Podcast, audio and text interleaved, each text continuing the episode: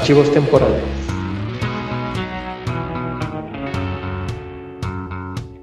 Como siempre en archivos temporales, preocupados porque conozcan, comprendan, lleguen al fondo de los temas que aquí tratamos.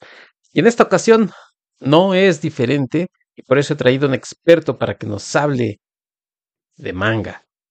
Yo soy Héctor McCoy, los saludo como siempre esperando que se encuentren muy bien y hoy, como les digo, pues el expertazo en este tema del manga que yo la verdad no tengo ni idea, he leído si acaso tres o cuatro mangas, o sea, la verdad es que a mí el manga como que luego me saca de onda, harta ya lo platicaré, pero está conmigo el conductor del, del podcast hermano, en eso ando, está Mario Cárdenas para platicarnos, a ver, con pelos y señales, estas cuestiones orientales.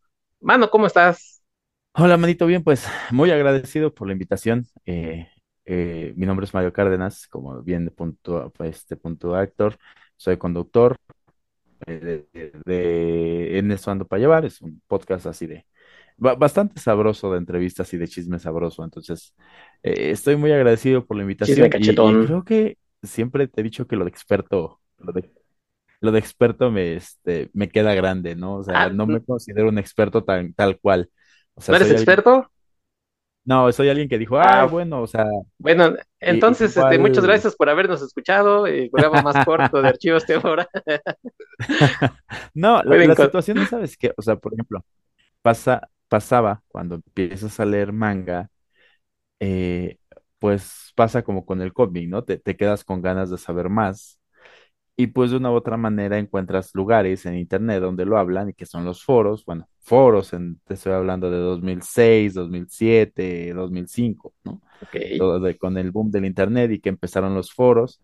Entonces descubres el manga, descubres el anime, que la, la animación, eh, luego te das cuenta que el anime está basado en un manga y entonces empiezas a buscar el manga, encuentras el manga y te das cuenta que se, se va publicando en distintas periodicidades, ¿no? Semanal, quincenal, mensual, bimestral.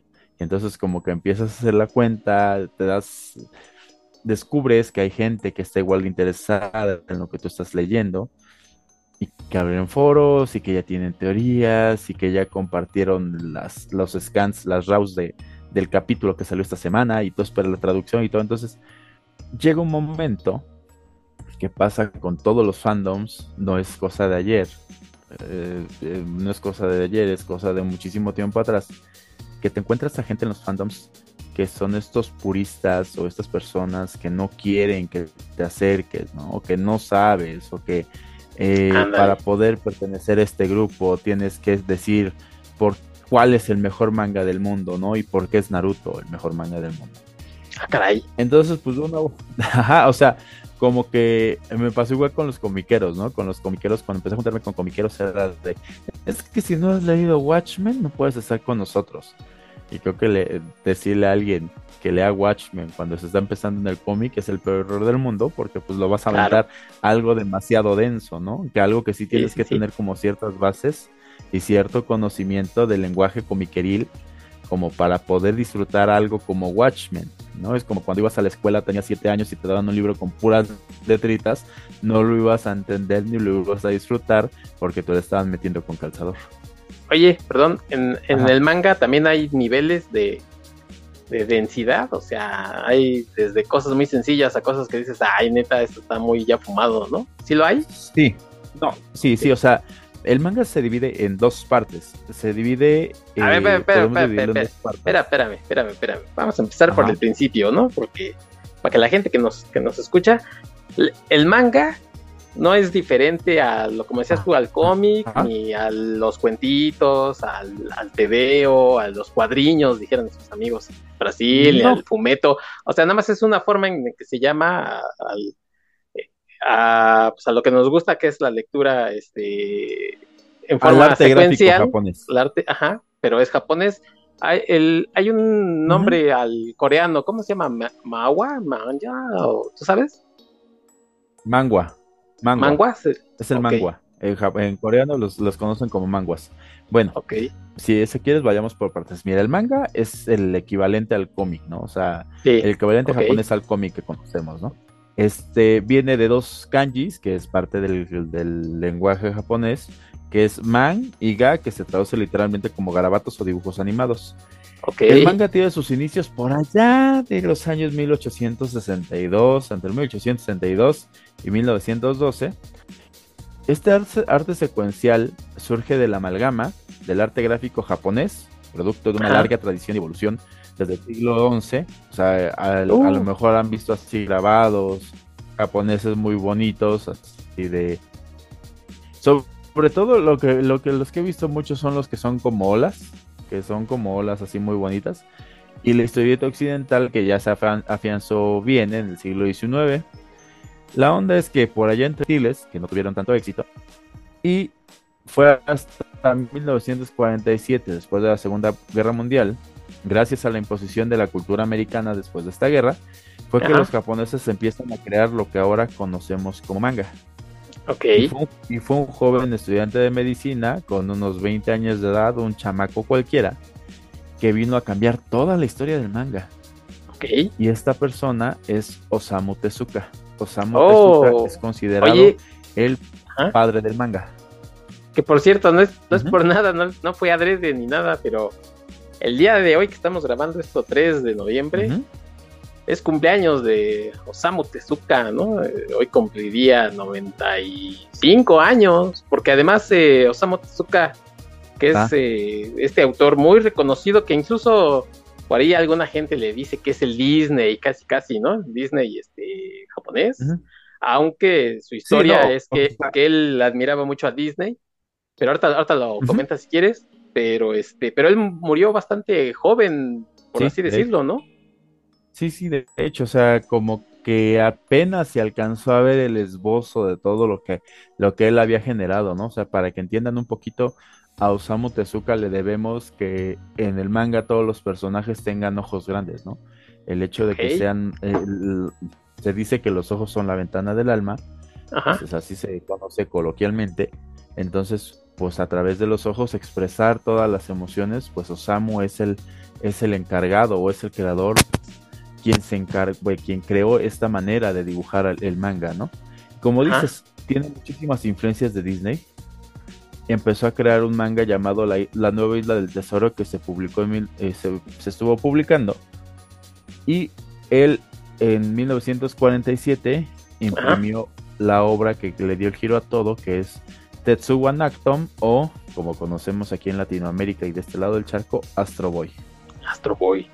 Entonces te digo, Osamu Tezuka es, el padre del manga, ¿no? Y, no hay nadie que lo pueda debatir. Ok, de este... De, Osamu Tezuka podríamos hacer prácticamente un, programa, ¿no? Sin bronca, un programa. Y sí, sí, digo, ahorita nos vamos a centrar en lo que es el manga y cómo se divide. Sí, o sea, pero la onda es que también volveríamos al punto, ¿no? O sea, yo no eh, no podríamos hacer un programa de Osamu Tezuka si nuestros escuchas no tienen esas como bases de, qué es el manga, ¿no? Cómo se divide el manga o cómo funciona un manga, ¿no? O sea, volvemos a lo mismo, ¿no? Sería decirle a alguien que acaba de entrar a, de meterse al mundo de los cómics a leer este a leer Watchmen. Claro, o claro, alguien que está en el cine a ver este el padrino, ¿no? O sea, sabes que son películas que, necesitas tener ciertas bases del lenguaje o de cómo se manejan para que lo puedas disfrutar de la manera adecuada. Ok, ah, sí, exactamente. Quizás, esto puede sonar hasta un poquito snob, ¿no? Decir, ay, no manches, este que se cree que me va a decir que, que no, no puedo disfrutarlo, ¿no? Pero volvemos a lo mismo, o sea, tenemos la prueba. Ponle a un niño de 7 años un libro, ah, no sé, de 8 centímetros de, ancho, de choncho, con 600 páginas de puras letras, no lo va a querer leer. Porque le tienes que enseñar ese proceso de cómo vas a ir creciendo, cómo vas a ir apreciando las cosas.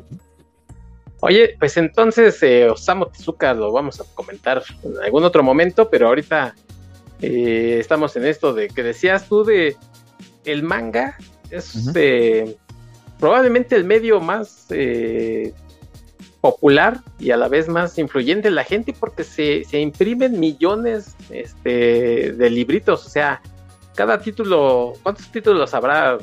Cientos o miles y, cada eso pues se la, producción hace que sean millones, ¿no? Y que la gente los lea. Es que, mira, por ejemplo, a diferencia del cómic, este, punto. Spider-Man se publica quincenalmente. ¿no? Este, en Norteamérica se publica quincenalmente y ya después se distribuye a otros países como México, que aquí Smash lo estuvo trayendo de manera mensual, como con dos meses de retraso, más o menos. Ajá, más o menos. Entonces, en, este, en Japón lo que pasa es de que, volvemos a lo mismo, superioridad, superioricidad, este puede ser semanal, puede ser quincenal, puede ser mensual, puede ser bimestral. Y también esas ese, esos periodos de, publicación y publicación de cada capítulo eh, hacen que el manga pueda ser de 12 páginas semanales, de 14 páginas semanales o hasta de 40 páginas al mes, cada dos meses, cada mes. O sea, ya también depende del tipo de revista donde se publique. Eh, allá, por ejemplo, pues todo viene en una, en una revista, ¿no? Por ejemplo, en Shonen Jump, que es la revista enfocada al público adolescente, jóvenes adolescentes. O sea, pero, perdón, no es, no es como, en, como dices tú, como Spider-Man, no hay títulos exclusivos, vienen en, revistas o en títulos exclusivos. No, todos vienen en una revista, todos se publican en revistas dependiendo hacia qué público estén dirigidos. ¿Y después ya se compila o eso, es un invento? Ah, no, no, no, se hacen compilados. O sea, por ejemplo, te decía de Shonen Jump. En Shonen Jump este, publicaron Dragon Ball, bueno, se está publicando Dragon Ball, bueno, creo que en la mensual se está publicando Dragon Ball, se publicaba Naruto, se publicaba One Piece, se publicaba este, Kimetsu no Yaiba, se publicaba My Hero Academia y todo en una revista. Ok. Entonces, en una revista, obviamente aquí la onda es de que son revistas que se desechan muy rápido porque la calidad del papel es muy mala. Además de ah, venir estas historias de, de, cómic, vienen algunas entrevistas, vienen algunas publicidades de, ah, ah, viene nuevo manga o ah, vamos a entrar en parón de editorial dos meses porque el artista se lesionó una mano o se va a operar los ojos, como lo hizo este Ichiro Oda ahorita de junio a julio. Este tuvo un parón de cuatro semanas. One Piece es semanal. One Piece tiene episodios semanales, por ejemplo. Bueno, capítulos, capítulos semanales del manga. Entonces él publica tres episodios en un mes y la cuarta semana descansa. Y en el periodo de junio a julio no publicó nada porque se operó de la vista y este y dio el parón. Entonces todo ese tipo de anuncios ya te vienen ahí, ¿no? Al final de, ay, voy a parar porque esto, esto, esto. Ok, ok. La, calidad del papel es muy mala. O sea, para, para este tipo de revistas, imagínate el papel, no sé, del libro vaquero Ok. De los interiores del libro vaquero, pero aún más delgado. Dicen, oye, ¿es cierto eso que dicen que, los compran y prácticamente los tiran? De hecho, se recicla? se reciclan, o sea, de hecho, sí. O sea, por eso después vienen los, este, los compilados. O sea, en un compilado pueden venir de 10 a 12 capítulos del manga, 12 episodios, sí, 12 capítulos del manga. En estos tan común que les dicen los libritos, los compilados que, que compramos, por ejemplo, aquí en México, de parte de, de esta editorial de logo amarillo como es Panini, o sea, los compilados o como con Camite. ¿Ese se llama qué? ¿Tancabón? Ok. Tancabón. Sí, esos son los tomos compilatorios. Lo que aquí sería el equivalente a un TPB de, del cómic, que en los TPB pues que vienen te manejan los arcos argumentales, ¿no? Sí, aquí igual, aquí van manejando la historia, igual con arcos argumentales. O sea, se maneja de la misma manera, nada más que la manera de publicarlo es distinta. Ok, oye, y ahorita que hablabas de artistas, eh, yo he oído por ahí una palabra que luego le dicen el mangaka. ¿El mangaka es el autor o el mangaka es el, el que lo, o bueno, el que lo hace? O sea, porque luego hay estudios o unas cosas así, ¿no? Ah, bueno, de ahí depende, también depende. O sea, pon tú que Eiichiro Oda, por mencionar uno, Ichiro Oda. me estás alboreando, No, no, no Ichiro Oda es, el, es el creador de One Piece. Ah, ok, ok. Él es el mangaka, creador de One Piece, pero a su vez él tiene asistentes. O sea, él tiene personas, no sé, tú ves una página donde viene este Monkey de Luffy, eh, que es el protagonista de esta serie, y de pronto ves un montón de ashurados, eso ya lo pueden hacer sus asistentes. O, sea, él hace un pedacito y los chalanes lo acaban. Ajá, o sea, él puede dibujar y nada más lo pasa a sus asistentes a que detallen ciertas cosas. ¿Y tienen crédito los asistentes? No. Sí, no, si tienen crédito, todos tienen su Ah, crédito. ok. O sea, todos tienen su crédito, pero te digo, o sea, es un ejemplo, ¿no? No, Ajá. sí, o sea, sí sé que Ichiro tiene como que asistentes, pero realmente a qué están enfocados, no tengo la más remota idea, pero para el ejemplo, pues funciona Sí, bastante. sí, sí, bien. sí, claro. Y hay claro. también, por ejemplo, este, pues grupos, ¿no? Eh, eh, las Clamp, por ejemplo, igual el nombre no te suena así de las Clamp, pero son quienes crearon series aquí que pegaron con mucho tubo en los 90 como Guerreras Mágicas, Sakura Card Captors, este, X, 3X Holic, Kichobits, demás este, títulos, pero ahí son cuatro, ¿no? Una escribe, otra dibuja, otra la asistente y otra como que colorea o se encarga del arte de las portadas. Pero ya es un trabajo en conjunto. ok, ok. Y ahí sí cada quien tiene como que su, como que su nombre aparece en todos lados, ¿no? Oye, y ahorita, ahorita acabas de decir otra cosa interesante. Eso del coloreado, porque cuando uno, bueno, yo cuando pienso en manga, por lo general pienso en blanco y negro, pero no todo, Ah. no todo es blanco y negro, ¿sí? No, o sea, por ejemplo, en las revistas, en Shonen Jump, por ejemplo, cada que Ajá. inicia un nuevo tomo de... Tomemos a One Piece ahorita como referencia porque Sí, que es el de la fama. ok. es los que está en boga o Kimetsu no Sí. Yaiba, ¿no? Entonces, eh, dice, ah, este capítulo... Ahorita One Piece creo que va en el 1078, Tangos. 1070 y algo. Ok, El próximo capítulo tiene hojas centrales a color, porque es nuevo inicio de tomo. Entonces viene una hoja, este. Ahí se me fue el nombre, Full Spread. Full Spread. ajá, Dos o sea, doble, ¿no? Que se expande la, la Una hoja doble que viene Sí. una imagen, ¿no? Así ya. De todos los personajes, no sé, en un día de playa, o cenando, o, luchando entre ellos, o cualquier cosa. Entonces, pues eso ya viene a color. Hay, hay mangas que se publican primero en blanco y negro y después se publican todos a color, pero ya son ediciones como que especiales. Este One Piece es uno de ellos, Dragon Ball fue uno de ellos que presentaban este, presentaron reediciones recoloreadas, así como algo algo similar a lo que hicieron, por ejemplo, con Scott Pilgrim, ¿no? Scott Pilgrim lo viste primero en blanco y negro y después sacaron Sí. ediciones a color. Claro. Entonces, O Walking Dead también todo- salió en blanco y negro Ah. y después salió, está saliendo color, creo. Entonces, por ejemplo, pues todo lo que hacen ellos con ese arte, o sea, si vienen esas páginas, también depende del editorial, si pueden venir a color en el compilado o no pueden venir a color en el compilado. Ok, Pero pues si vienen como a escala de grises, y si puedes checar en escala de grises que, que esa página te venía a color. Lo que pueden hacer ellos es de que van juntando todo este como material y empiezan a sacar los artbooks, los libros de arte de todo el manga. Eh, todo, es ne- todo es negocio, maldita sea. Pues sí.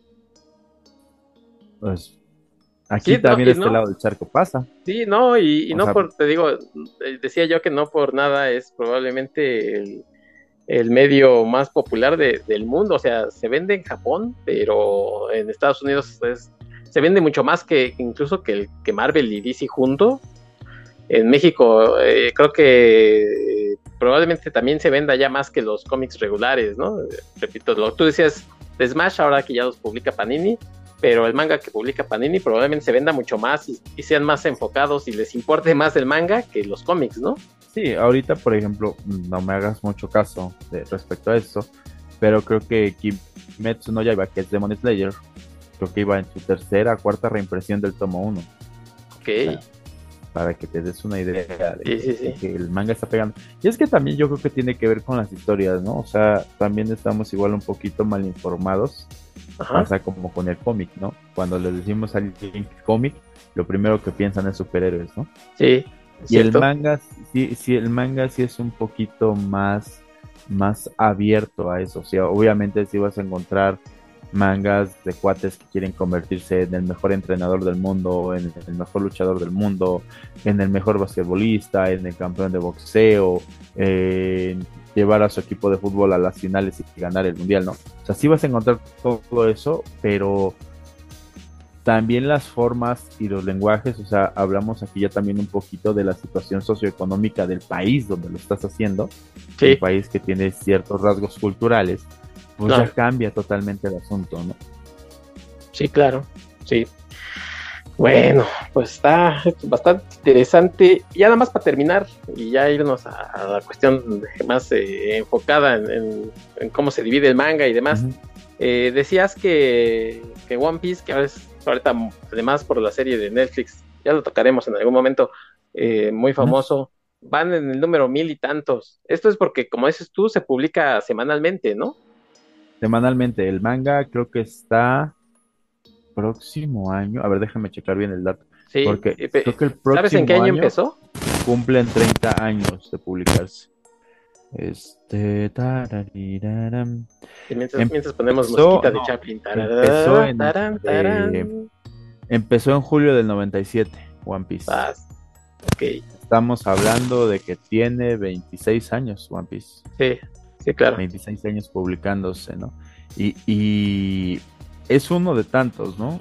Por ejemplo, Detective Conan, que igual en algún momento lo llegaron a pasar en televisión en, en Animation, que le llamaban el canal. Este ya también lleva sus años, ¿eh? ya también lleva sus años como manga. Ah, aquí en México lo pusieron Case Closer, pero te digo que sí.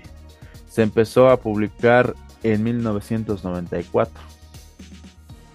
Oye, y por ejemplo, Dragon Ball, ¿de qué año es? Dragon Ball sí es de los 80, creo que es del 86, 87. Ajá. Ok. ¿Y se sigue publicando? O sea, porque, o sea, nosotros ah, cuando oímos hablar de Dragon Ball, 1984. Que, el Teta y que el no sé cuál, o sea, tiene un montón de ah, cosas, ¿no? Ahí, ahí ya tiene que ver con la adaptación a la televisión. O sea, Dragon Ball. Dragon Ball. Se llamó Dragon Ball en el manga. Ajá. Hasta ahorita que empezó a salir hace algunos años, que será 5 o 6 años, como que la continuación, que es Dragon Ball Super, ahí sí ya cambia el nombre, pero Dragon Ball en el manga siempre fue Dragon Ball. En el anime, bueno, en la caricatura ya quisieron hacer como que las divisiones con Dragon Ball y Dragon Ball Z, y pues te digo la continuación que es Dragon Ball Super. Ah, ok, que hay, Que, hay en esa línea del tiempo no entra Dragon Ball GT, pero pues, ahorita hablamos de eso porque tiene que ver también con, con, el con el la onda de la animación, no es tanto con el manga, sino con la animación. y respecto pues, a lo que es canon y lo que no es canon. ok. Bueno, entonces vamos a empezar por el principio, que son los mangas. Me decías que se divide de, dos formas. Eh, según la población y su género narrativo. Esto no es excluyente, o sea, no es que nada más vea, sea para niños y, ya, ¿no? Mm, sino que también tiene temas que, tratar, pero más o menos eh, está esta división, ¿no? Según a la población o su género narrativo. Sí, exacto, sí, sí, así se divide el manga. Ok, bueno, y según tienen cada, cada, vamos a empezar por eh, la, población a la que está dirigida y tiene sus nombres, ¿no? O sea, decías que, el, que el chonen y que no sé qué, pero bueno, vamos a empezar por esto que le llaman el Kodomo manga. ¿Qué es el Kodomo manga? Shonen. Ok. Mira, el Kodomo manga este, se traduce literalmente como niño. Del japonés se traduce Kodomo, se traduce como niño. Ok. Este tipo de mangas siempre va a ser muy colorido, va a ser muy llamativo para los pequeños. O sea, se enfoca en niños de 4 a 12 años. Va a ser muy llamativo.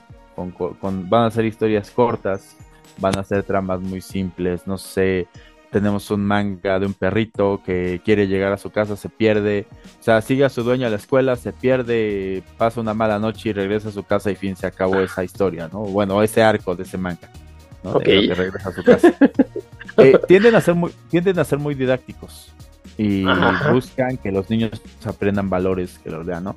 El valor de la amistad, el ser responsable, a lo mejor aceptar que la regaste, pedir disculpas, todo eso, eh, vamos a manejarlo que es como su, podríamos decir que es como sus fábulas, ¿no?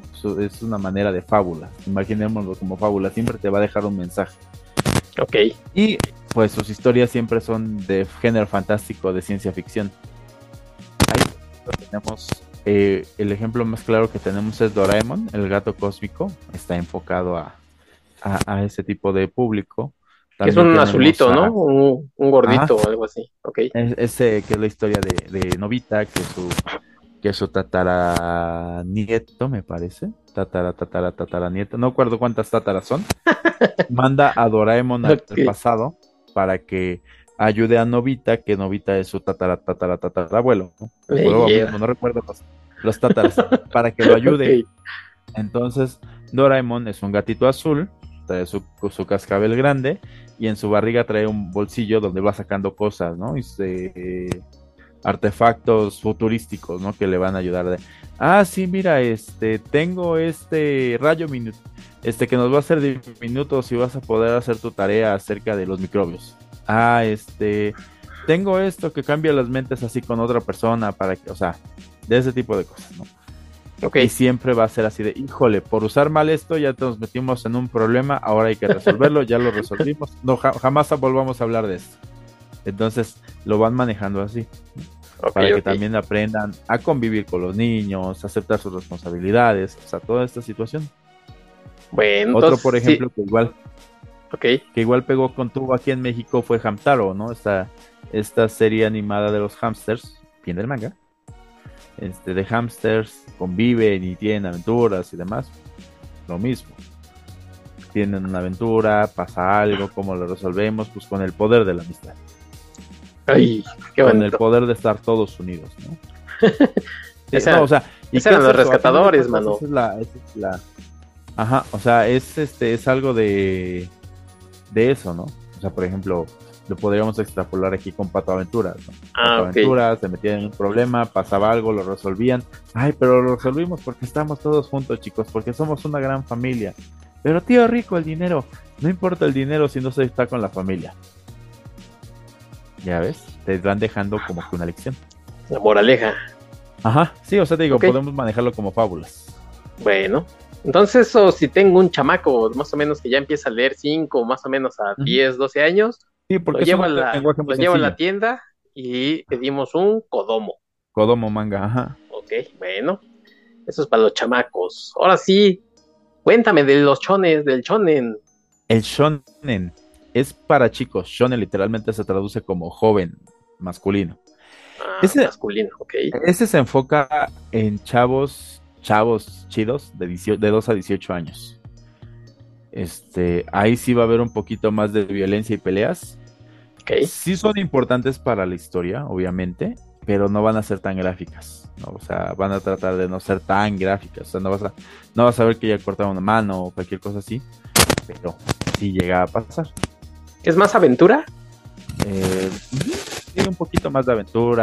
O sea, volvemos a lo mismo, ¿no? Quiero ser el más fuerte del mundo, quiero ser el mejor entrenador Pokémon, quiero ser el Hokage, el ninja más perrón de esta aldea.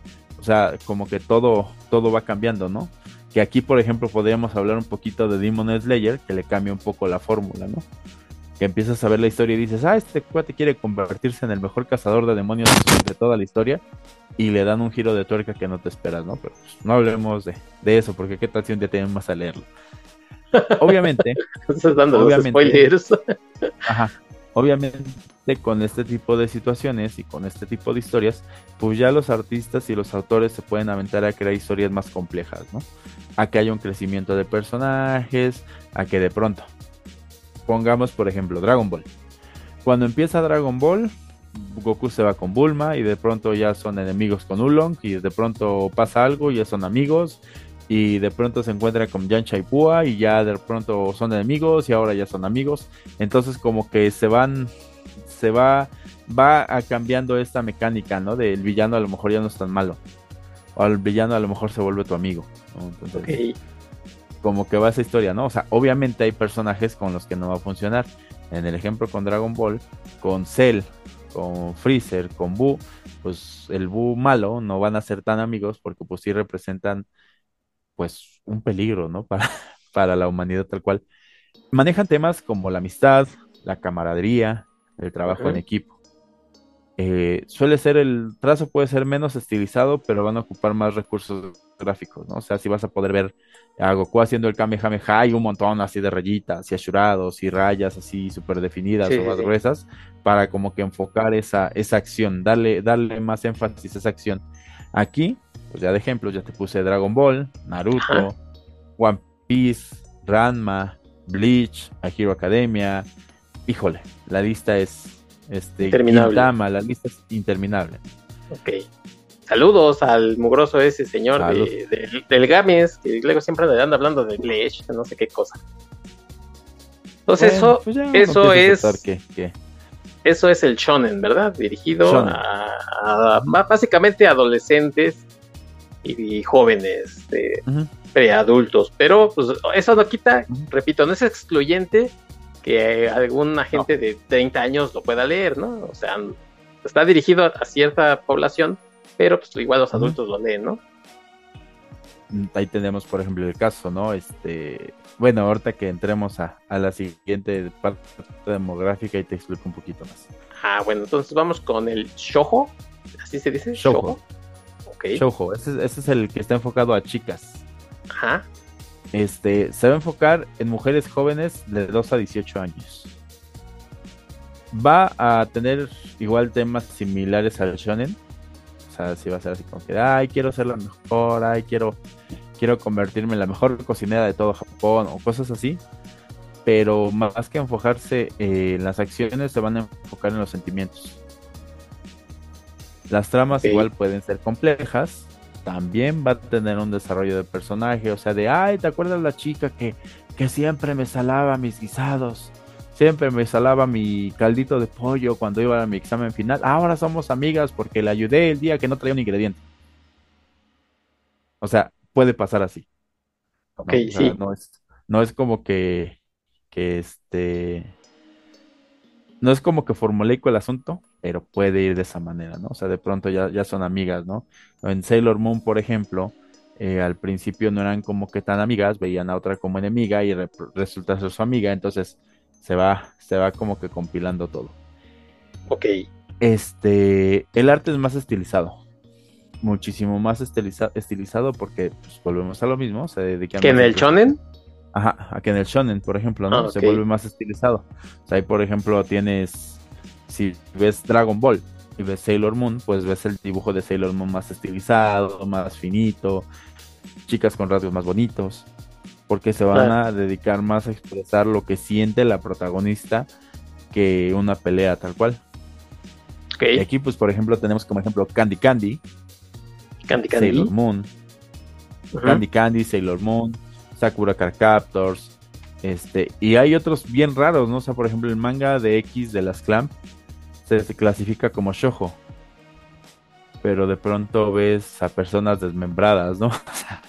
ah, Es alguien que está como, como crucificada, un personaje que está como crucificado entre postes de luz. Y de pronto el peso le gana todo y ves cómo se desmembra, ¿no? Entonces, Ah, pero cuenta como shojo, ¿no? Porque hay el, el protagonista es guapo, todos los personajes son guapos, las chicas son lindas o de buen cuerpo. Y, Ok. y, pues es medio raro. el- o sea, sí. como, de- como bien mencionas, ¿no? No están peleados una cosa con la otra. Pe- pero sí, pero este se supone que las chicas es la que pediría, ¿no? El show, o es el que se vendería para ella. Pero hay casos curiosos, o sea, por ejemplo, Chobits de las Clamp Ajá. estaba enfocada a un público masculino, ¿no? Porque pues, la historia va de que este, en el futuro hay ya no hay computadoras como de escritorio, ya son persocom, son, son como androides, pero un poquito más avanzados, tienen forma humana, la piel es como textura humana, todo.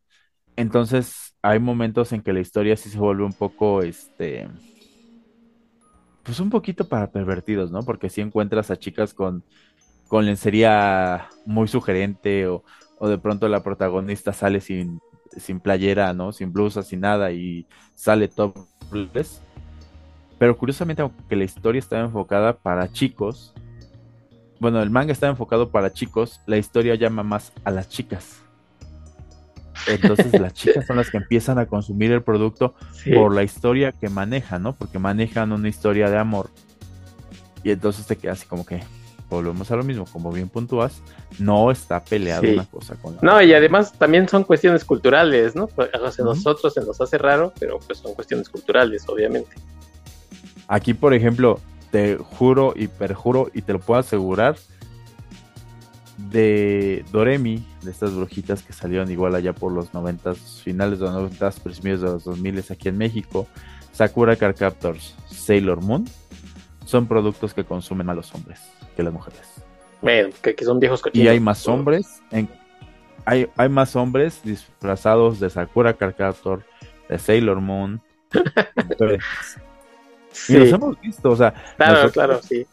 Nosotros que hemos andado en convenciones, nos ha tocado ver acuates, barbones, este, altos, fornidos, disfrazados de Sakura Car Captor o de Sailor Moon. Sí, por ahí había un personaje muy famoso así, ¿no? Sí, ah, no vamos tan lejos. El Baby, Baby Bird, de, que vino apenas a la mole. O sea, velo y toda, toda su vestimenta es de colegiala de Shoujo o de Magical Girl de Shoujo. O sea, toda su vestimenta, este cuate que, viene con barba y dos colitas y que viene a dar como una presentación. Tiene toda la pinta del Shoujo. Ok. Y la gente no lo ve mal, ¿no? O sea, hay un, un travestido. No, no lo ven mal. Por la misma situación, este. Pues por la misma situación de ideología y, y social en Japón, de que pues son un poquito más abiertos a ciertas cosas. Ok, bueno, pues eso es entonces el Shojo. Seguiríamos con el Seinen. A ver, el Seinen.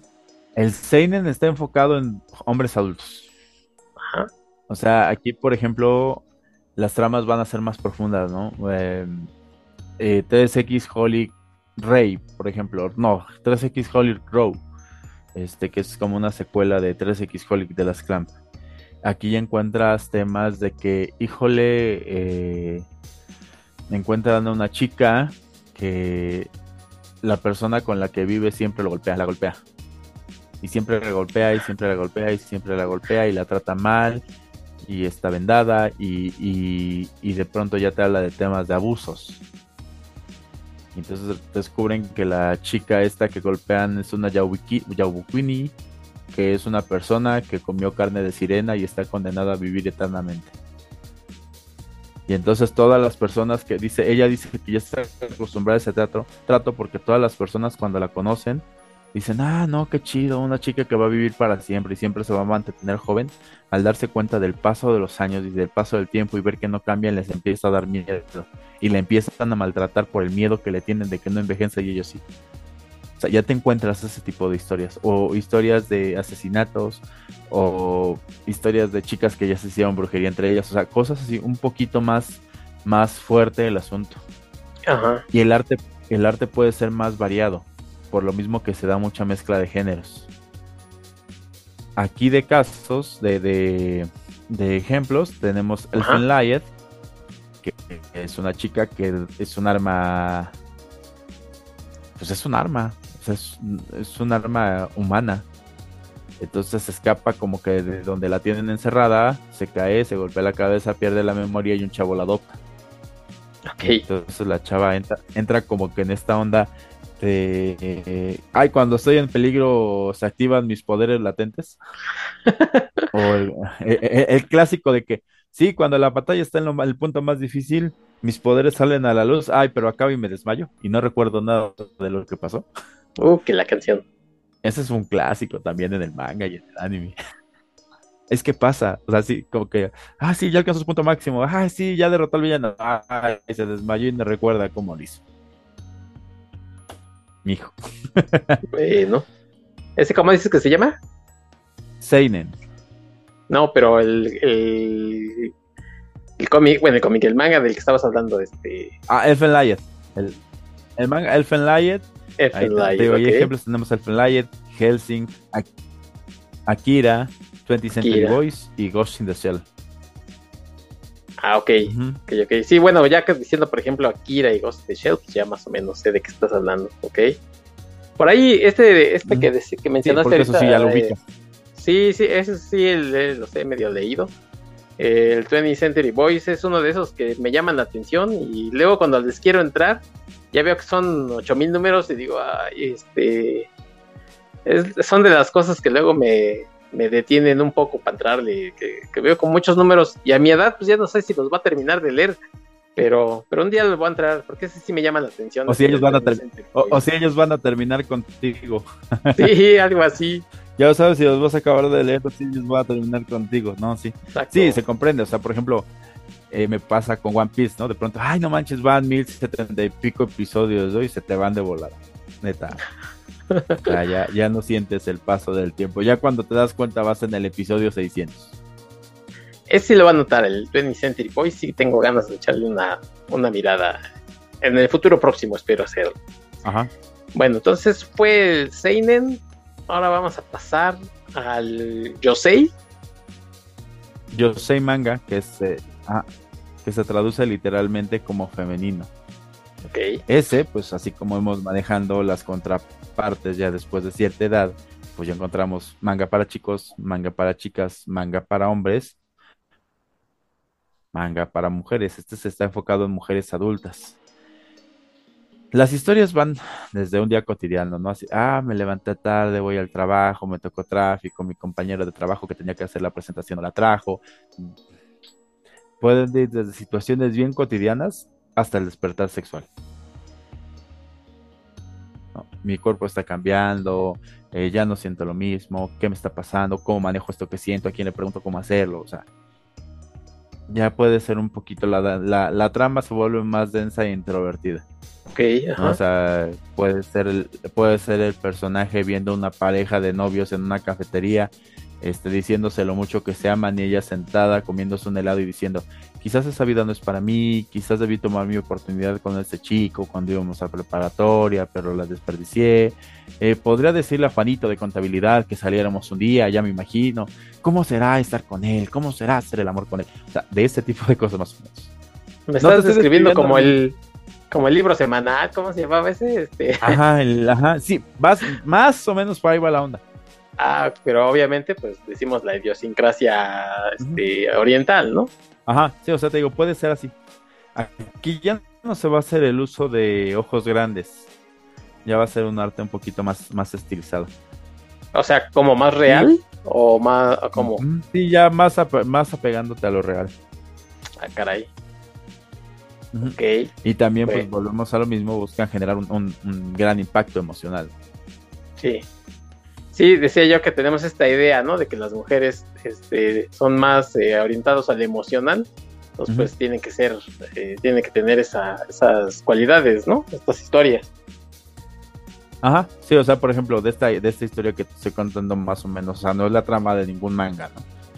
Te estoy contando más o menos esta historia, armándote esta historia para que veas de cómo va el asunto así de, bueno, tal vez no es para mí, ¿no? Y al final de la historia la chica acaba aventándose a las vías del tren. Porque puede pasar. Ese final feliz. no, nunca dijeron un final feliz. Nunca te lo prometieron. No, pero. Volvemos ah, a lo Es un ejemplo, ¿no? O sea, van a generar este impacto. Sí. ¿Sale? Ahí tenemos como ejemplos Nana, Paradise Kiss, Helter Skelter y Fashion and Friendly. Y hasta ahí, ahí, hasta ahí llegan las, las divisiones del manga respecto a, hacia el público al que va dirigido. Ok. Ya de ahí podríamos empezar a hablar un poquito acerca del género. Bueno, pues a ver, entonces eso fue eh, según la población, ¿no? demográficamente. el Kodomo, ajá, demográficamente. El Kodomo, el Shonen, el Shoujo, Seinen, Seinen y el Yosei. Yosei, ajá. Pues, o sea que si más o menos usted visita una tienda de, mangas, va a Japón y entra a, un, una librería, a una tienda de mangas, pues más o menos según sus eh, preferencias, lo que usted quiera leer, pues tendría que pedir algo así, ¿no? Oiga, deme, deme un Seinen o deme un, este, unos chones o una cosa así, ¿no? Más o menos. No, si llegas y dices que te den unos chones, te van a mandar a otro lado. Y te van a preguntar, así, así como son de abiertos, te van a preguntar, ¿y los quiere para usarlos normales o de gorrito? Oye, ahí creo que hay hasta máquinas donde los venden usados y bueno, esas son otras cosas, ¿verdad? Ah, ya no voy a afirmar o negar ese tipo de situación. Mi abogado me lo prohibió. Ok, oye, mientras, mejor platícamelo, pero mientras, este, ¿qué te parece hacemos una pausa? Y vamos a escuchar tantita música para, para refrescarnos nuestros gargantas con agüita. Eh, oímos el, opening de One Piece, este que se llama We Go. De la temporada 15, creo. Del, es, creo que es el opening 15. Ok, bueno, pues vamos a escuchar ese de One Piece. El opening 15, dice rolón. Es un rolón, chicos. A mí me gusta mucho. Ok, pues entonces escuchémoslo. Vayan por agüita ustedes también. Y regresamos aquí en Archivos Temporales para seguir las definiciones del manga, ahora por su género narrativo. Regresamos.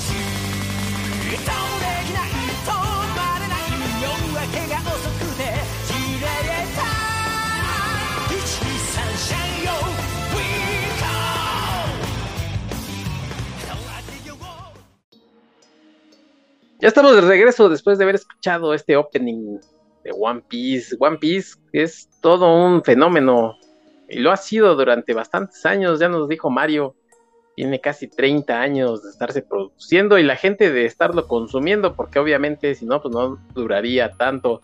Gracias por seguir aquí en Archivos Temporales, gracias por escucharnos en Evox, Spotify o en otros medios según si escucharon la, canción completa, es donde nos están escuchando y si oyeron un pedacito, pues ya lo saben, si gustan cambiarse de reproductor. Estoy con Mario Cárdenas, que nos está platicando de manga y ahora nos va a comentar eh, la cuestión de manga según el género narrativo, que bueno, pues decimos no son excluyentes a los que ya hablamos, pero bueno, también eh, la gente dice, ah, yo quiero, eh, quiero leer algo de, deportes, quiero leer algo de acción, quiero leer algo de aventuras, entonces también se, dividen eh, por temática los mangas. Vámonos por uno que se llama Neketsu. Neketsu. No sé, eso no te lo dan en los sushis. Mira, en Neketsu, no, ese es Surimi, mijo. parece, parece ingrediente como el Y, y, nada con que ver. El mío con Neketsu, por favor. Sí. Neketsu extra. Sí. Y tres para llevar. Y tres para llevar. me regala tres bolsitas de Neketsu, joven? Sí. ¿Qué es el Neketsu? Ok. Ok, se traduce literalmente como sangre caliente. Ah, caray. Estas historias tienden a tener una alta dosis de acción y violencia y giran alrededor de un protagonista o un grupo de amigos, o del protagonista y un grupo de amigos, que luchan por la misma causa o sueño y en el viaje, y en el viaje maduran o se vuelven más fuertes. Aquí van a predominar los poderes mágicos o sobrenaturales. El protagonista tiene un buen corazón, puede ser de corazón puro, ¿no? Acaba de, puede terminar con un enemigo, puede terminar con un enemigo que amenaza a la humanidad, pero no lo hace porque sea malo, sino lo hace por proteger a, las personas o a sus amigos, ¿no? Y aquí hay mucho personaje, personaje estereotipado. Vamos a encontrar al solitario, al tímido, al rebelde, al que no sigue las reglas, al bromista, al pervertido. Ok. Sí. Aquí, por ejemplo, tenemos Dragon Ball, que si nos vamos por Dragon Ball, por ejemplo, volvemos a lo mismo. Goku inicia su viaje con Bulma para buscar las espadas del dragón. Se empiezan a hacer amigos de Ulong, de Puar, de Yamcha acaban el primer arco con Pilaf y de pronto se separan, Goku se va a otro lado a ser más fuerte, ya conocieron al maestro Roshi, se vuelve compañero de entrenamiento con Krillin, se vuelven amigos con Krillin y de pronto así, ¿no? O sea, el, enemigo, su rival, se va a acabar convirtiendo en su amigo, ¿no? Pasa con Dragon Ball, pasa con Naruto, pasa con Seiya, o sea, con Caballos del Zodiaco, ¿no? Se supone que Caballeros del Zodiaco todos eran enemigos en este torneo galáctico y acaban volviéndose amigos después. ¿no? Bueno, no, no enemigos, sino rivales. Ok. Y empiezan a entrenar para volverse más fuertes. oye, ahorita que hablas de eso de, entrenar, eh, este que es eh, el One Punch Man es eh, Neketsu. Sí, podríamos decir que es Neketsu, sí. Ok. Yo nada más vi el. Eh, no lo he leído, pero leí el, el anime. Sí. O, sea, yo estoy, yo estoy así como que, que bien, 100% seguro que en algún momento el ninja Violeta se va a volver amigo de, de, Saitama. Por esta misma situación. De que su rival se va a convertir en su amigo. Pasa con. Con Piccolo, Piccolo y Goku, ¿no? En Dragon Ball que en Dragon Ball, al final de Dragon Ball, este, de la serie animada de Dragon Ball la original, pues ellos se enfrentan, ¿no? Y son enemigos jurados. Y en Dragon Ball Z, Piccolo se vuelve el, el niñero de Gohan. Y de pronto ya Gohan ve más como papá a Piccolo. Y ellos ya son amigos y se llevan bien. obviamente, pues con sus diferencias, ¿no? Entonces te digo, sí es así como que muy, muy centrado ese asunto de que, ay, sí somos rivales, pero es mi rival. Y como somos rivales, vamos a ser amigos siempre, ¿no? pasa en Pokémon también, ¿no? Son entrenadores rivales, pero ya de pronto son amigos, pero son amigos y rivales amistosos. Ese es el, el Neketsu con todo, ya dijimos. Ok, el Spokon. Spokon viene de la unión de la palabra sport y conjo, que se traduce como valor o coraje. Este género se va a centrar en actividades deportivas, ya sean individuales o por equipo. O sea, puede ser un boxeador, puede ser un tenista, puede ser un arquero, un tirador con rifle, un luchador de sumo. O pueden ser equipos de básquetbol, de fútbol, eh, pueden ser patinadores de hielo, o sea, todo, se va a centrar en deportes. Y buscan exaltar la amistad. Entonces ahí sí como que buscan que, que así somos rivales en el campo, pero fuera de él somos amigos y yo te voy a ayudar a superar esto, yo te voy a enseñar este tiro para burlar a los rivales y cruzar esa este, cancha infinita de, supercampeones. O sea, eh, viene de eso, ¿no? Okay. El protagonista aquí va a buscar crecer y o que el equipo crezca y vencer a los rivales así más duros, más acérrimos. Así, no, nos vamos a quedar haciendo 2000 dominadas para ver que el controlar mejor el balón. No, chicos, no se preocupen, el balón es su amigo, nunca los va a decepcionar. Piensen que el balón es su amigo y van a avanzar, o sea. ok. Aquí lo que es importante mencionar es que destacan mucho el trabajo duro y el entrenamiento. O sea, aquí no va a haber una fórmula mágica como para decir, ay, no, el protagonista es un boxeador y entrenó dos días y no, no va a pasar nada, pero el tercer día se fue a dormir y ve, mágicamente eh, amaneció con una velocidad y unos reflejos impresionantes, una fuerza... No, aquí, no va a pasar. Ok. Aquí sí va a ser... ¿Quieres lograr una mejor velocidad? Vas a tener que entrenar. ¿Quieres lograr más potencia? Vas a tener que entrenar. Ok. Aquí se aplica la fórmula, si no hay esfuerzo, no hay victoria. No pain, no gain. Oye, ¿cómo se llama esa serie de lo que ahorita tuvo bastante famita de, basquetbolistas. Yo veía que todo el mundo quería ver, creo que la película o no sé qué. Slam Dunk. Slam Dunk. Ah, ok. Entonces, aquí te digo, Fue bastante famosona, ¿no? ¿Que hubo película o qué diablos? Es que pasa, lo, adelantamos un poquito si quieres, pasa que a veces el manga se va publicando, cuando tienes un manga y ya lleva seis tomos publicados y llega un estudio de animación que te dice, quiero adaptar tu manga en anime, en la animación. Entonces pasa que el manga se cancela y la animación le da un final, el final que como que ellos quieren, o el final con el que quedaron con el actor, autor, o viceversa. El, el manga sigue, pero el anime se cancela. Entonces le dan un final abierto que no tiene nada que, ver con el final del manga. No estoy muy seguro al respecto, pero en el caso de Slam Dunk, creo que el final que le dieron al anime es muy diferente al del manga, porque creo que hasta, creo, que hasta queda abierto el final. Entonces, esta película espero no estar mal, porque la verdad no estoy muy informado al respecto, pero creo que le da el final verdadero. O sea, sirve para cerrar bien la serie. Ok.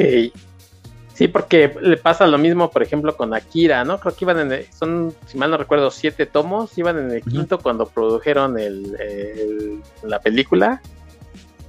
Y tiene un final que todavía el autor, este, Katsuhiro Tomo, no tenía pensado así como para el, volumen 7, la hicieron y luego dijo, ah, pues sí estuvo chido, pero voy a terminarlo diferente en el, en el manga, ¿no? Entonces, son, si ves la película, es es no completamente diferente, pero sí tiene un final al que puedes leer.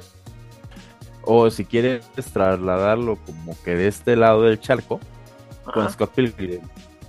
Cuando sale la película de Scott Pilgrim, eh, Brian Lee O'Malley acababa de sacar el tomo 5.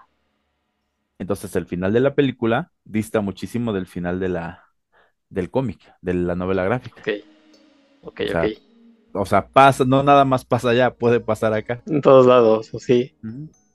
Bueno, entonces. Aquí, en, este del Espocón pasa algo bien curioso porque se va a volver más, va a haber más acción y más emoción, va a haber más tensión en el aspecto de que, híjole, este, estamos empatados y falta un gol para ganar el campeonato.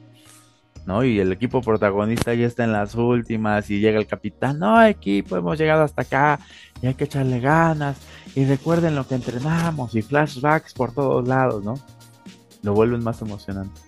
Y va, todo va a depender, el futuro del protagonista, el futuro del equipo va a depender de un gol, de una canasta, de un home run, de un round más, todo va a ser así.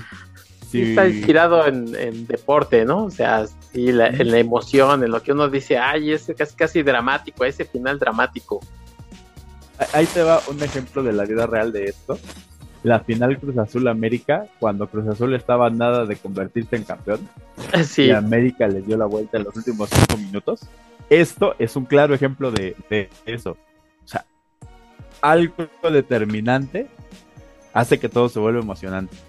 O sea, recuerdo de esa final que muchos platicaban.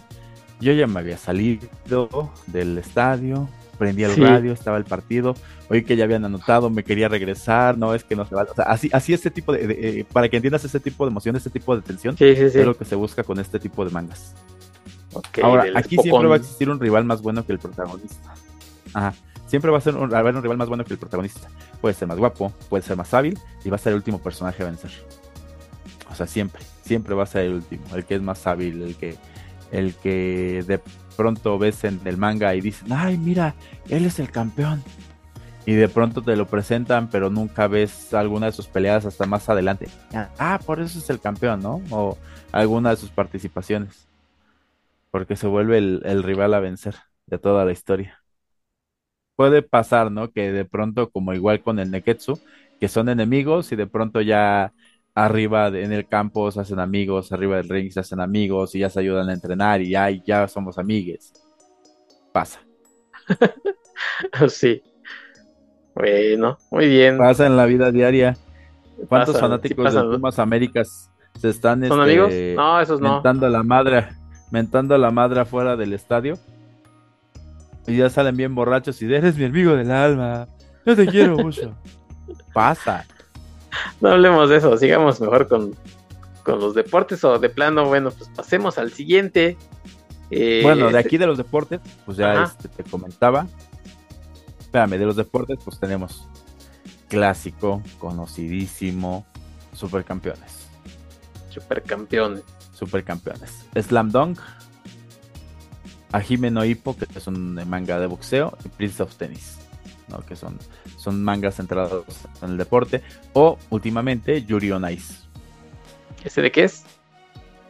De patinaje artístico sobre hielo. Ah, ah, on Ice, es, al final, como en inglés. Ah, ok. Después tendríamos al Gekiga. Gekiga. ¿Y ese de qué va? Este se traduce como imagen dramática. Maneja historias más adultas, con muchísimo más drama. Maneja imágenes más realistas y expresiones muchísimo más detalladas. O sea, si vas a ver, si alguien está gritando, si se va a ver la cara pues, más detallada del grito. Y se les considera el manga para adultos. Aquí hay un ejemplo que se llama, se llama Crying Freeman. Crying Freeman es alguien que accidentalmente mata a un miembro de la mafia. Entonces empieza a huir y para salvar su vida tiene que seguir matando miembros de la mafia. Y cada que mata a alguien llora, porque sabe que mientras sigan mandando gente y él lo siga matando, nunca va a ser libre. Por eso se llama Crying Freeman. Sí, sí, que por cierto, este de Crying Freeman, eh, a lo mejor que nos oyó a, a Games, otra vez tiene que salir el, el de Games. Y a mí, hablando de, Silent Hill, el director eh, Christoph, Christoph Kahn hizo la adaptación a película con Marta Cascos de, de Crying Freeman, pero pues decíamos ese día, originalmente es de, un manga, ¿no? ¿Cuál otro, mano? ¿Cuál otro este, título? The Book of Human Insects, que es de Osamu Ajá. Tezuka, y Hitler, la novela gráfica. Ah, Chihuahuas. ¿De Hitler, del Hitler ese de la Alemania? Hitler, Hitler, ajá, ese mismo. Ah, Sí. ¿Y qué es como una Sí, también pasa algo bien raro, ¿no? Más o menos, pero te digo que pasa algo bien raro porque como que en algún momento las editoriales se dieron Ajá. cuenta que el manga estaba llamando mucho a los chavos y decidieron hacer la Biblia en manga. O este, la Odisea en manga. El Quijote en manga. Los Miserables en manga. Entonces ya todo era manga. ¿Y era adaptación tal cual o le metían cosas? Sí, Este, Eran o, adaptaciones. o se peleaba. Noé con, con. con los hebreos o no sé. Se este, peleaba Noé con los hebreos con el callo que han Moisés 100 con, con el príncipe de Egipto, una cosa así, ¿no? Sí, sí, obviamente. No, no, no pasaba eso, o sea, No, eran no, así, adaptaciones eran- literales. Las adaptaciones literales. Ok. Entonces, esa de Hitler, ¿qué te digo? ¿Era como una biografía o qué era? Sí, mira, Hitler, la novela gráfica de Shigeru Mizuki. Obviamente es un trabajo de investigación. Ajá. Contiene la mirada del autor que parece desarrollar, eh, que parece contener cierta emoción al desarrollar el relato, probablemente debido a que él mismo participó en la Segunda Guerra Mundial. Ah, ok. O sea que además de una historia para adultos, también puede ser un testimonial. ¿Cómo ves? Sí, sí, sí. Muy bien, muy bien. Ok. Bueno, pues pasemos entonces al siguiente, que es el Majo Shoujo. Sí. ¿Y ese qué es? Esas son las chicas mágicas. Eh, aquí se traduce así literalmente, como chica mágica. Es una prota donde la protagonista puede ser mujer, suele ser mujer. Hay casos donde hay este, hombres como protagonistas que tiene poderes mágicos. Ya puede ser que los traiga de nacimiento o que los adquiera a través de algún objeto mágico.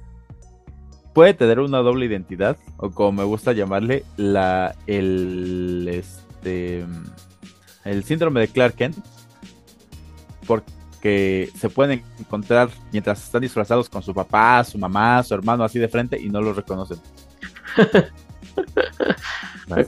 Es, el síndrome de Clark Kent, ¿no? Sí, sí, sí. O sea, puede estar enfrente de alguien conocido y no los reconocen y de pronto ya aparece el con, ay, aquí estás Clark, Superman se acaba de ir hace un segundo. Ah, oye, pero bueno, a ver, con Clark tiene lentes, ¿qué pasa con estas este, chicas? ¿Cambian el de peinado? De- Cambian de peinado, este, algunas cambian de peinado, otras se transforman con otros trajes. Este, así que aquí si ponemos, por ejemplo, a Sakura Card Captors, que es, entra Ajá. dentro de este género, este, pues su amiga prima Tomoyo le hace los disfraces, ¿no? Y no lo reconocen nada más porque se cambió Y de no la ropa. reconoce nada más porque se cambió de ropa. Ok. Pasa, o sea, pasa. Así Sí. de, "Ay, ¿Quién eres tú, misteriosa desconocida? Acabas de salir del mismo baño que acaba de entrar Sakura a cambiarse. ¿Quién eres tú? ¿Dónde está ella? Este, luchan por salvar al mundo de una amenaza mágica extraterrestre. Siempre aparecen mascotas mágicas que van a funcionar como acompañantes o guías. Y aquí hay algo bien importante. Van a manejar una trama secundaria. Este tipo Ajá. de historias, las chicas siempre van a ir a la escuela. Y van a tener problemas con sus amigos y o con su novio. ¿Para qué? Para que el lector se sienta más identificado. Ay, no, pobre Sakura. Tiene que presentar su examen final de historia y al mismo tiempo de tener la, la carta Clow que está libre allá afuera. ¿Cómo lo va a hacer? ¿Cómo lo haría yo? Ok.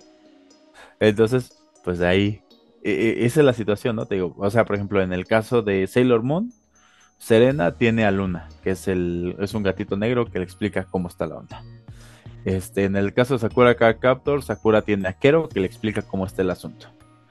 En el caso de Doremi, Magical Doremi, a ellas van a tener a, a la bruja esta que transforma accidentalmente en sapo, que le va a estar ayudando a cómo hacer las cosas. O sea, como que tienen esa guía espiritual. Obviamente ya, hay- ya hay otros que manejan ese género, pero se vuelven un poquito más pesados, como este Madoka. Es Madoka. Creo que se llama Madoka, que sí se vuelve un poco más denso el asunto. Pero sí, o sea, generalmente, pues, ese son el tipo de historias que se manejan en las chicas mágicas. Las chicas mágicas. Que se llama Majo Shoujo. Majo. Shoujo. Muy bien. Y el otro, otro que también, eh, según el, el, tema, es el harem. El harem. Esa es comedia de enredo. Es una comedia romántica tal cual. O sea, maneja la convivencia de un solo hombre con muchas chicas. En las cuales, este, por trabajo, escuela, pensión, que vivan juntas, genera muchas situaciones embarazosas, embarazosas, perdón, triángulos amorosos, confusiones entre el protagonista y las chicas. Este, podemos encontrar personajes estereotipados, ¿no? La ama de casa, la que cree que es una princesa, la serie, la competidora, la acosadora. Aquí el ejemplo que tenemos más reciente de esto es, bueno, no tan reciente que probablemente puedan ubicar más rápido, es Radma y medio. Radma y medio es un chico, Radma Saotome, que llega a vivir a la casa de, de, este, de los Tendo, porque sus papás acordaron que su hijo, su único hijo se iba a casar con aquella que heredara el dojo de los Tendo, que es Akane. Pero de pronto el papá se puso a hacer el mismo trato con un montón de gente en el camino y hay una chica china que se quiere que este casar con Ramba y hay otra chica que le, prometieron que se iba a casar con ella porque le robó su carro de, de pasteles, o sea, ya se vuelve una confusión así tremenda, ¿no? Y Ranma nunca se ve, dicen, por quién está interesado y genera muchos enredos, ¿no? Muchas situaciones así medio raras. Oye, ¿Ranma es este que cambiaba de sexo? Cuando se mojaba con agua fría, sí es y que aquí en México casi casi condenaban como cosa del diablo, dices tú. Mira, creo que en la iglesia hay una lista de que vamos a condenar al diablo el día de hoy porque todo quieren condenar. ok. O sea, porque, o sea, la misma historia te explica qué es lo que pasa, ¿no? Y volvemos a lo mismo. Otras ideologías, otra sociedad, otra manera de pensar. Pero aquí en México como que sí, sí, sí somos muy cerrados en ese aspecto. O sea, si somos muy cerrados de que, ay, como un hombre que se moja con agua fría se va a convertir en mujer. Ay, pero mira, en esta tostada salió una virgencita. Ah, bueno, eso sí. sí, sí. Pero sí, era la virgencita, pues cómo no. Sí, sí, o sea, son cosas raras. Igual no estamos preparados en este podcast para hablar de ellas. Oye, eh, pero por ejemplo, sí tienen como en, en Oriente, sí tienen, no sé si llamarle fijación, pero sí tienen este tema un poco de, del cambio de sexos o incluso este que convivan en un mismo cuerpo, ¿no? Por ejemplo, en Massinger, que era este varón Ash. Pues mira, la situación. Ajá. Sí, sí, sí, que era hombre y mujer, ¿no? Eh, ahorita en, en Dragon Ball, en One Piece hay un personaje que se llama Yamato, que físicamente parece mujer, pero resulta que en una escena están como tomando todos los hombres un baño y está él. Y está otra chica que se llama Okiku, que igual parece mujer, pero resulta que es trans. O sea, ya lo toman como que más. Más. Eh, suena horrible. Y esto que, voy a decir suena horrible y quizás me funen por ello. Lo toman de una manera más casual, más normal. Sí, o sea, no, lo cuestiona, ¿no? Aquí, aquí uno. Aquí uno este, pondría, como dicen este, las abuelas, el grito en el cielo dirían, ay, no, que esas cosas Ajá, ¿no? Sí, sí, sí. Este, ¿Por qué lo hacen? allá, allá es muy común, o sea, simplemente está sucediendo y no se cuestionan de por qué tienen ese, ese cuerpo o por qué, les gusta vestirse de tal cosa, ¿no? Ajá. Sí, sí, sí. Por ejemplo, en Rama y Medio hay una... Este, hay un personaje en el anime que no aparece en el manga que se llama Subasa Subasa es una chica que se disfraza de lo que te imagines. De un bote de basura, de un poste de luz, de un gato de estos metálicos que luego están afuera moviendo su garrita. Pero resulta que este, que es, que Subasa no es mujer, es hombre. Pero se viste de mujer para estar cerca de un personaje de, de Ranma. Porque no lo acepta como hombre, entonces decide vestirse como mujer. o sea, se vuelve complicado. Es raro. Sí, sí, sí. Sí, Con nosotros sí. Y también, y también en la situación amorosa también es medio, medio, medio complicado. En el, ahorita que hablamos, por ejemplo, de Sakura Car Captors. Eh, en Sakura Car Captors eh, nos manejan que, spoilers aquí, que Tomoyo está enamorada de Sakura, ¿no? Y que a la vez la mamá de Tomoyo sentía algo por la mamá de Sakura. O que hay una chica del salón de Sakura que está enamorada de su maestro. y, hay, y que tienen una relación. o sea, estamos hablando de niñas como de 10 años con un cuate de 27, 28. Chan, chan, chan. Pero, ¿cómo te explico? No lo manejan como... Lo manejan como muy inocente, pues. O sea, te pasó, me pasó, puede que le haya pasado a alguno de los escuchas, que tuvimos alguna mesa de primaria que nos gustaba y sentíamos algo que no sabíamos qué era lo que sentíamos por ella, ¿no? Sí. Entonces, pasa lo mismo acá. O sea, no es un, no es como que la maestra nos esté obligando y es una pedo. No, o sea, es, es la primera sensación del amor. Ahora, ahí también, hay también, ahorita, ahorita más adelante van a salir ese tipo de, de historias que si ya le suben al nivel, ¿no? Entonces ahí ya vemos cosas luego más fuertes. Bueno, pues ahorita vamos a llegar entonces a esas partes que ya son más este, delicadas. Vamos a pasar a, cosas más amables por lo pronto, que es el, la cuestión del mecha. Creo que esto del mecha sí lo entiende la gente, pero bueno, pues a ver, adelante, adelante, mano. Ok. Es, es, un, es un género ubicado en ciencia ficción. Está dirigido a un público masculino, obviamente, porque robots, mecánica, bla, bla, bla, bla, bla, armamento, guerras, defender. Este, pero le puede gustar a las mujeres si este no, si, no tiene rango de edad para ser leído. Puede tratarse de un manga shonen, kodomo, seinen, ya depende del contenido, tono y tratamiento que lleve la historia. Existen diferentes clasificaciones para este tipo de manga, pero nos vamos a centrar en los Super Robot, que es un tipo de persona, este tipo de personaje máquina deja a un lado las leyes de la ciencia y busca aumentar el interés de la historia o las habilidades del protagonista. Podríamos decir que es ciencia ficción ligera aquí. Sí. O sea, sí va a tener ciertas bases científicas, o sea, por ejemplo, no sé, eh, este mecha este tiene en su diseño fibras de carbonio, de, titanio, y por sus venas corre mercurio líquido que debe estar calentado a 120 grados, porque así funciona mejor y calibra mejor. Obviamente datos sacados de la manga. Y, ojitos de papel maché. Y ojitos de papel maché. Y este trae un. Y le puse estas tiritas aquí porque se ve bonito. Y el otro ya es el robot real, ¿no? Está, sí está más ligado a la ciencia ficción.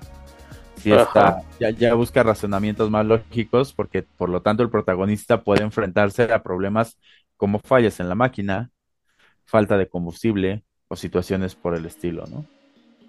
O sea, de pronto, ah, ya ve el cuate así en su super, super robot a defender la Tierra y lo para la patrulla porque no verificaron. Oye, eh, Ghost in the Shell entra en esta clasificación? Podríamos decir que sí, sí. Ok, ok. Entonces te digo, eh, ya este, ¿qué crees que el daño que te hicieron en la pierna fue crítico? Eh, vas a tener que buscar la manera de, de acabar esta batalla sin esta pierna. No, ah, es que la pierna rompió los escudos y atravesó el titanio y el cadmio y no, y el bromuro. Que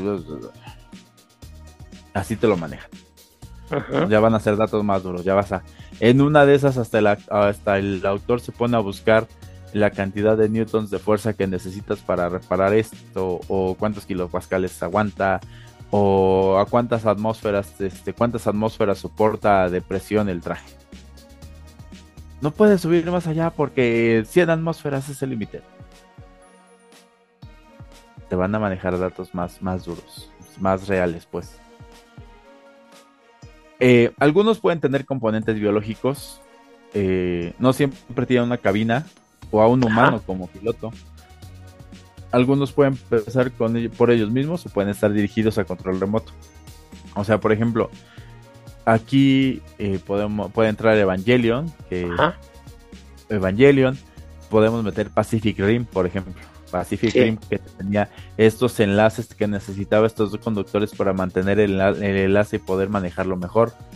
Eh, podemos manejar los Power Rangers, ¿no? Igual podrían entrar aquí en este género. Porque pues son los cinco y llegan sus robots y de repente ya armaron y los cinco manejan el robot. O Voltron. obviamente, ajá, o Voltron, ¿no? Los cinco leones que forman Voltron. Pero por ejemplo, ah, en Power es otro Voltron. el bueno, el Voltron nuevo eran cinco leones. Este, por ejemplo, en Power Rangers, ¿no? No, los Rangers no se pueden decirte, ay, no, es que el generador de energía está en su punto más bajo, tenemos que hacer tiempo para que cargue el arma y no. Ellos van a lo que van. dos, tres espadazos, dos, tres fregadazos, allá nos tumbó, nos levantamos, sacamos la espada, el megapoder, ya fue el monstruo, el que sigue. Aquí no. Aquí sí va a ser, vamos a tener que hacer todo este proceso para poder lograr esta situación. Sí, sí, sí, sí. Que probablemente de aquí, eh, uno de los más famosos aquí en México, bueno, pues ya dijiste Evangelion. El otro es Massinger para los viejitos. Robotech. Robotech. Y por ejemplo, en, ahora las películas eh, animadas estas de Spider-Man, pues ahí venía una niña que tenía un. que manejaba un robot. Ajá. Ahora, aquí, aquí hay algo curioso, ¿no? Porque un mecha puede tener muchas de las características que ya estuvimos mencionando, salvo las que se contradicen entre sí. Ah, o sea, puede tener componentes biológicos. Ajá. O sea, puede, o sea, podría tener componentes biológicos, pero a la vez puede manejarse a control remoto. Puede tener una oh, persona dentro, pero también pueden pensar por sí mismos. Pueden tener una conciencia propia. Como Iron Man y Jarvis. Sí. Jarvis tiene una conciencia propia, pero es manejado por una persona dentro del traje. Sí, bueno, sí. Pero, bueno, sí, eh, no vamos a meternos ahorita en estas discusiones. No, pero, creo que sí queda claro. Más o menos. Sí, más o menos, sí. Bueno. Vale. Muy bien, eso fue el mecha. Y el otro que sigue es el.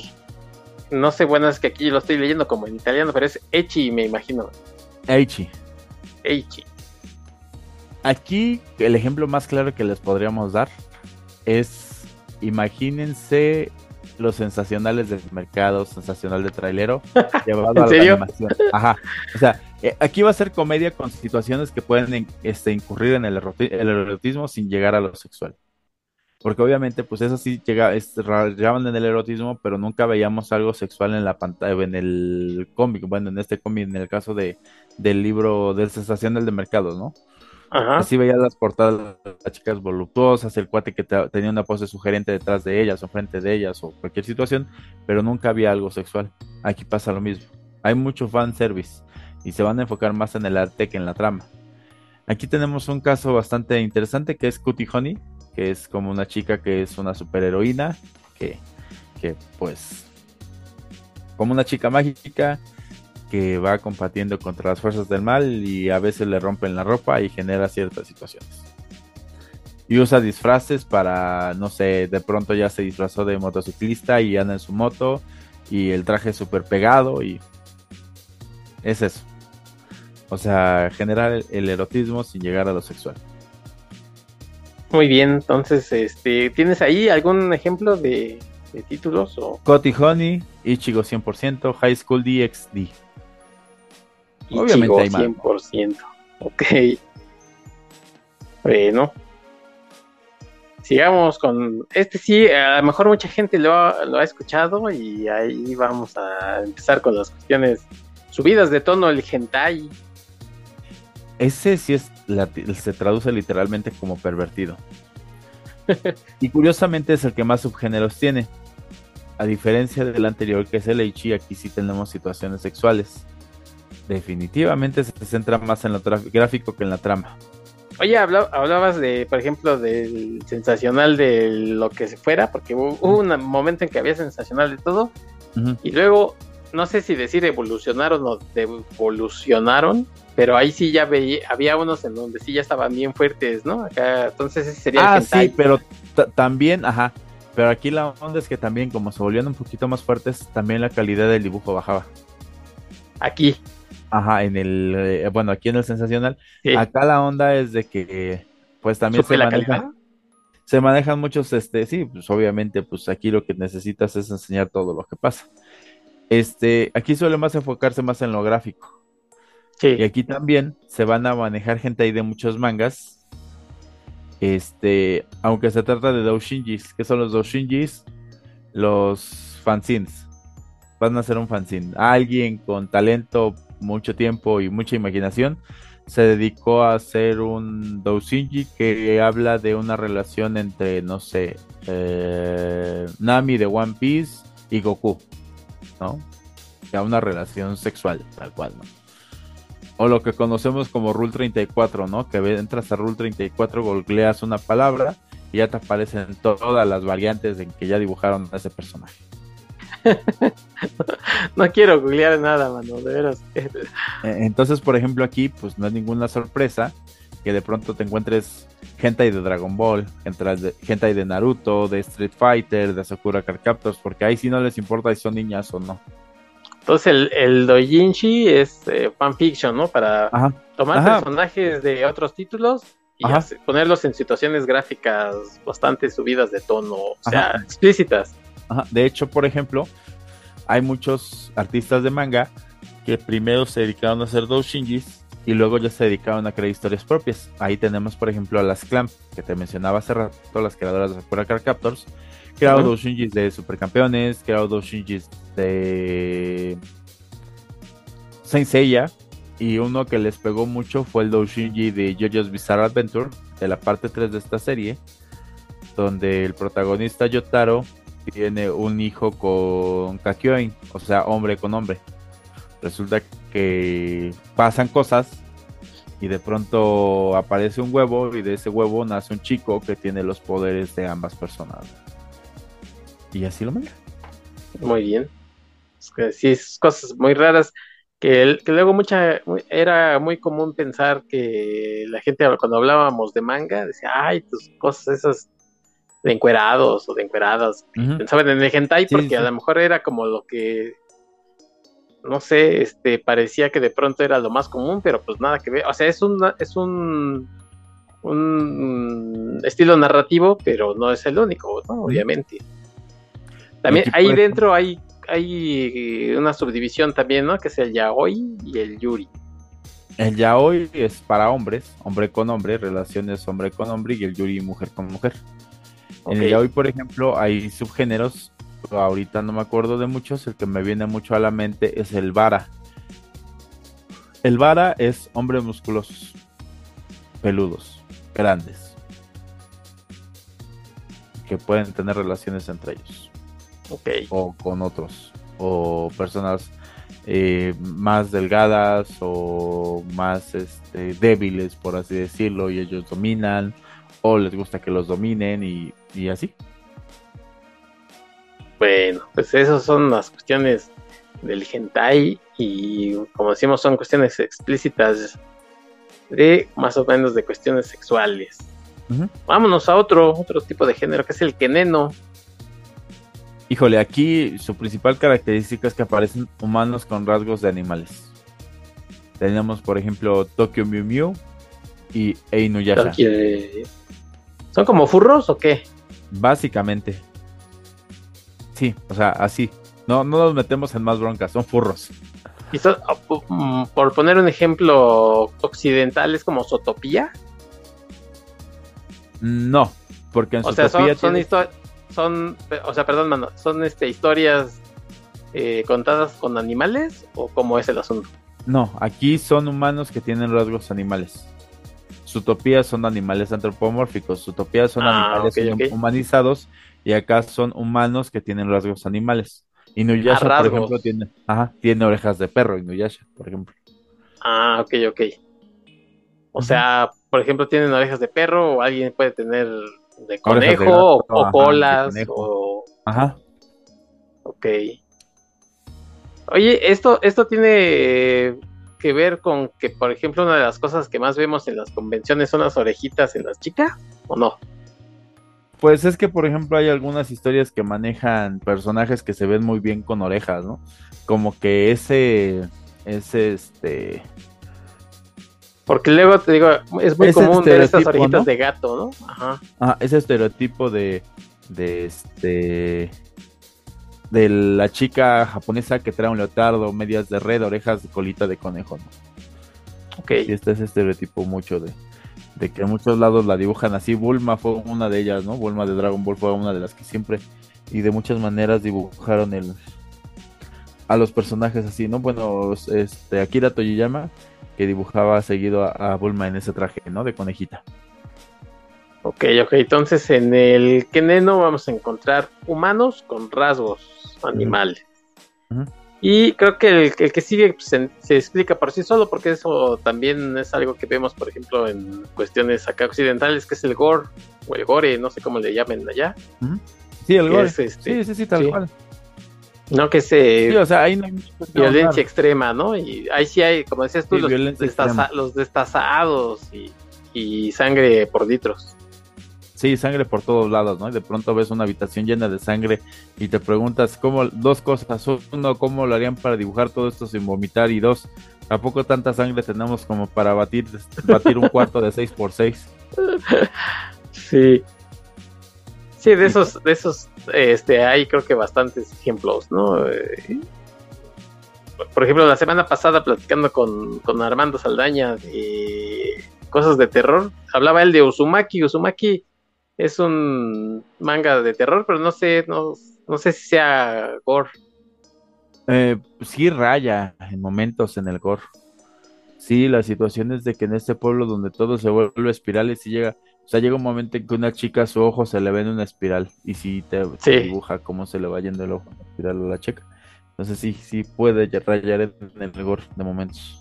Oye, ¿y cómo se llamaba esa historia? Yo, yo vi otra vez la película nada más de esta cuestión de los zombies, que era de un muchacho que quería ser mangaka y de pronto empezaban a este a ver una invasión zombie, ¿no? Un virus zombie y este... Ah, el de, la de la lista de los 100, ¿no? De las 100 cosas que quería antes de hacer antes de morir. No, no, no, no. Era el muchacho que te digo que quería ser dibujante, quería ser mangaka. Y lo traían en un estudio ahí fletándose y de ah, este... Ayama Hiro. Ah, Ayama Hiro, ese sí es gore, ¿no? Porque estaban ahí destazados y los, los, los, comían. Y... Eh, es, la película me gustó, estaba bien, estaba simpaticona. Sí, Ayama Hiro.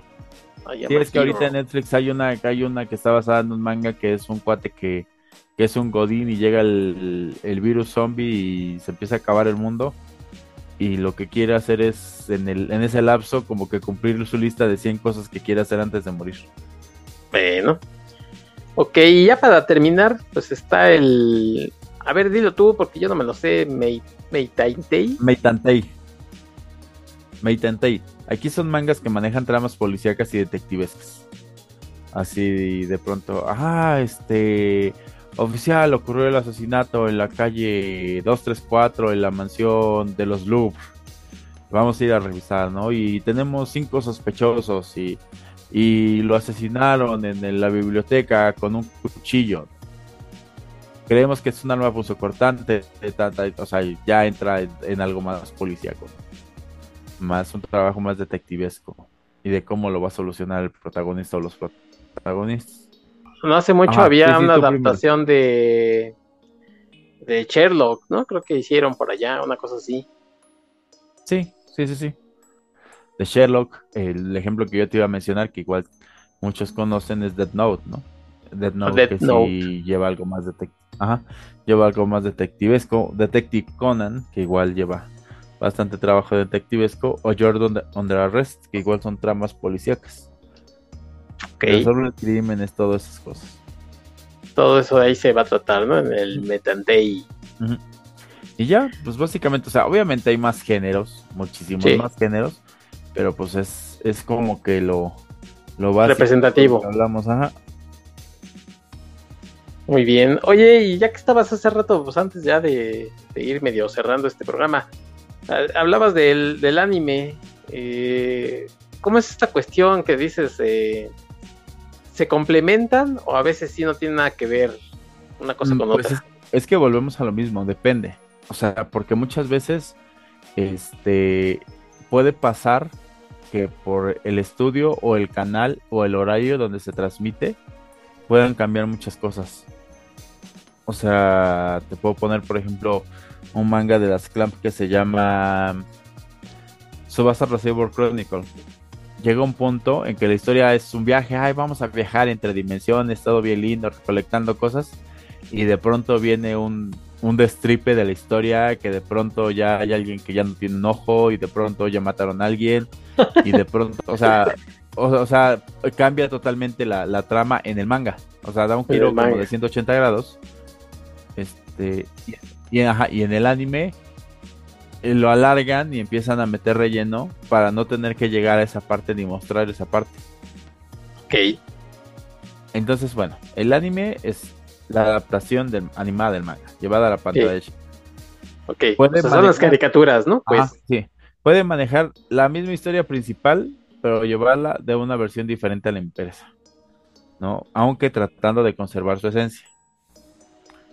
A pesar de que está hecha en el manga, pues pueden tomarse ciertas libertades de situaciones o hechos para adaptar ciertas cosas, ¿no? O sea, One Piece, ¿no? Un detalle bien curioso en One Piece es de que hay un personaje que se llama Nico Robin y las primeras veces que aparece es morena.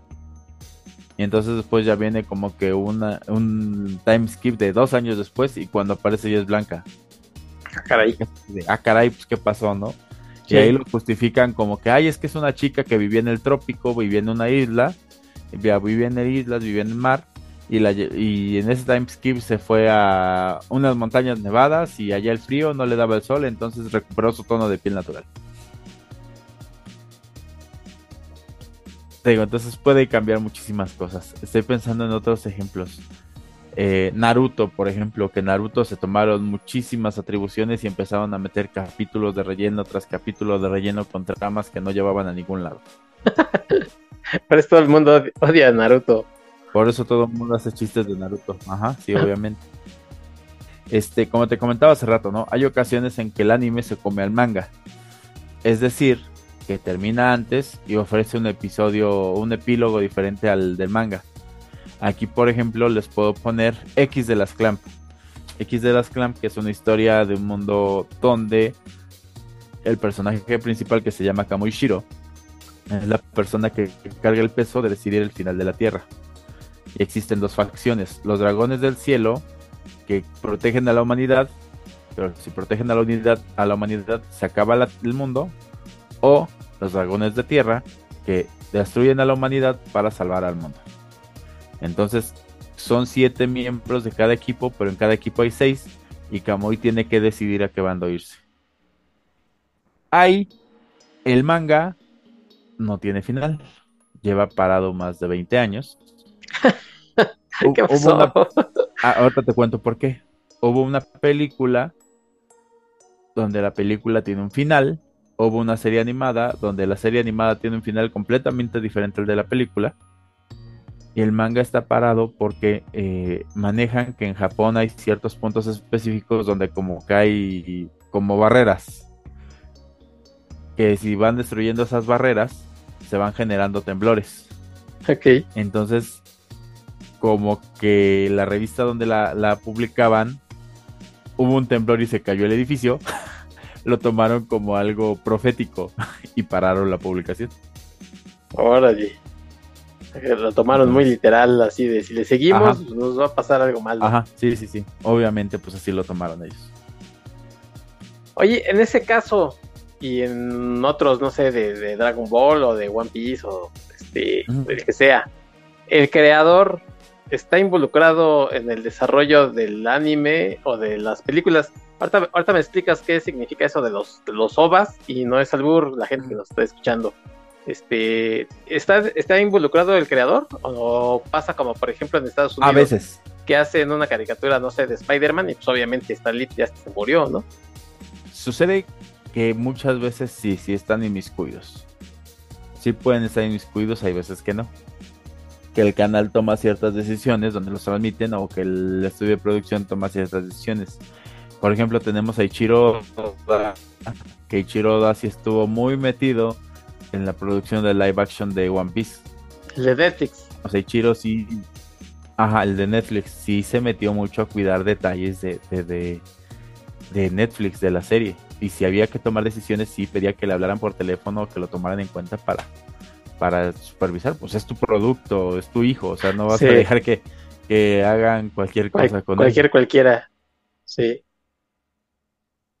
Pero te digo, te digo, pues la serie, puede pasar eso, ¿no? Eh, el anime se come el manga. O sea, por ejemplo, estás en un arco argumental del manga y el anime ya va a acabar la temporada. Ah, pues meten relleno y, y ya se inventaron cosas. ¿No? Que no tiene nada que ver con el manga. Ok, ok. Y ya para terminar esta cuestión de Ah. la animación, ¿qué, qué es el, qué son las ovas? Las OVAs eh, eh, son las siglas de Original Video Animation, una animación original. Estas pueden ser cortas, 30 minutos al mucho. Y no tienen que. Algunas pueden estar relacionadas con la trama, otras no pueden estar relacionadas con la trama. Este, o pueden estar así muy ligeramente basadas y generalmente se pueden incluir como un extra en la compra del tomo compilatorio. Obviamente, pues también existen las películas, ¿no? Los largometrajes que nos muestran en el cine, que son muy pocos que representan canon para, para la serie original, tanto el anime como el manga. Son pocos los que realmente se vuelven canónicos dentro de toda la historia, dentro de este lore de- de- del producto, no se vuelven canónicos. Ok. Salvo, salvo, salvo, salvo. El único caso que he visto que sí todo se volvió canónico de pronto fue Lupin the Third. Este, que en su quinta temporada, el final de su quinta temporada, de pronto empezaron a salir personajes de películas que, es- o sea, todo se volvió canon de golpe. Ok. Ahora, aquí tenemos un caso bastante curioso para, para que lo entiendan un Ajá. poquito más. Tenemos como ejemplo Dragon Ball. No, Dragon Ball, el anime, o sea, todo el manga siempre se llamó Dragon Ball. Siempre, Sí. siempre, siempre, siempre, siempre, siempre. En el anime lo fueron subdividiendo. Entonces, desde Goku niño al Goku, al Goku adulto joven que se casa con Milk al final, es una serie. Después ya cuando el Goku, cuando ya está casado, tiene un hijo que es Gohan, se convierte en Dragon Ball Z. Entonces Dragon Ball original tiene 163 episodios, el del Goku niño. De ahí Ajá. Dragon Ball Z tiene 391 episodios. Y pongo Dragon Ball como ejemplo porque después tiene una, una continuación que hace el estudio donde el autor no se metió para nada, donde el creador autor no se metió para nada, que es este Akira Toriyama, que nada más creo que les ayudó con los diseños del Super Saiyajin fase 4 y esa cuenta con 64 episodios, pero nada de esa serie es canon. Y entonces recientemente tuvimos Dragon Ball Super, que duró 131 episodios, que sí está basado y sí se vuelve canon dentro de la historia del Dragon Ball, del lore de Dragon Ball, este, por la continuación del manga, con el manga del mismo nombre, ¿no? Dragon Ball Super. Ok. Y de ahí Dragon Ball tiene varias películas, que es Dragon Ball, la leyenda de Shenlong, Dragon Ball Z, la super batalla decisiva por la Tierra, Dragon Ball Z, la resurrección de Freezer, y así nos los podemos llevar. No, Dragon Ball Super, perdón, la resurrección de Freezer. Y ahí tenemos OVAs, que es Dragon Ball Z, e Goku y sus amigos regresan, Dragon Ball, el episodio de Bardock, y así nos la llevamos. O sea, son, También. son situaciones medio raras y medio enredosas, Sí. pero Como, como aficionado externo, o sea, me refiero a que no soy tan eh, tan consumidor de manga, para mí sí es como raro a veces entrarle, ¿no? O sea, ¿por dónde le entro? Y es lo que te digo, para mí entrarle al manga a veces es... Son tantas cosas que, que me da un poco como hasta de miedo, ¿no? Es decir, y todo eso, es, como dices tú, ¿será canon? O, no importa si lo leo, no importa si lo veo, eh, ¿por dónde entrarle? Mira, la onda es que creo que si, si crees que es canon, no es para ti. O sea, a final de cuentas, si nos, si nos seguimos ciñendo a esta situación de que si no lo disfruto como los demás lo disfrutan, no lo estoy disfrutando bien, no. O sea, dense el chance de, conocer y de disfrutar las historias, eh, sean curiosos. Ahorita, afortunadamente, el, en internet ya puedes encontrar muchos sitios Inclusive este la misma Shonen Jump tiene la página, la aplicación de Manga Plus y ahí puedes estar checando los mangas traducidos al español. Este, en una plataforma oficial, si no quieres irte a la piratería.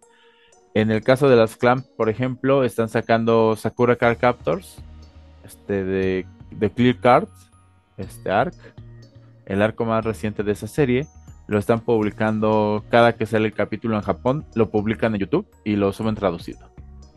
O sea, hay maneras de checar todo el producto antes de comprarlo y de darte cuenta pues, si realmente lo quieres tener en tu casa, ahí en el estante para checarlo de nuevo cuando lo necesites. A lo mejor yo creo que exagero un poco porque luego platicando con gente pongo como ejemplo Superman o Batman o Spider-Man, ¿no? Que igual si juntas todos los títulos de Superman, de Batman o de Spider-Man, van más de ya, yo creo que de 2000 números, ¿no? Este, y dices también como cómo le entro. Lo que pasa es que yo estoy más familiarizado con, esos títulos. Pero con el manga eh, podría pasar lo mismo. O sea, empezar y la cosa es como que me enganche con algo y bueno, pues ya seguirse. Sí, o sea, te digo, ya, y últimamente como que también, este, pues hay nuevas maneras de contar historias, ¿no?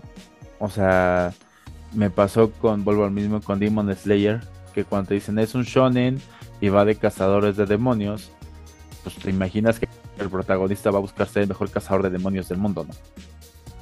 Y en el primer episodio te dejan claro que no. Sus motivaciones, su meta, sus objetivos es algo completamente diferente a lo que te tiene acostumbrado en el shonen. Y está chido. Okay, porque estás disfrutando un producto nuevo. Estás disfrutando una historia que podría funcionar como te la venden siempre, pero le están dando un giro de tuerca que dices, a ver cómo funciona esto, ¿no? A ver dónde me lleva esto. Oye, y aquí en México, ya para, para terminar, eh, ¿cuál es la oferta más o menos de, de manga? O sea, ¿es, ¿es rica o estás centrada, no sé, en shonen, en shoujo? Sí está variada, o sea, yo, yo lo que he visto, por ejemplo, con Panini es que si viene muy variado el manga.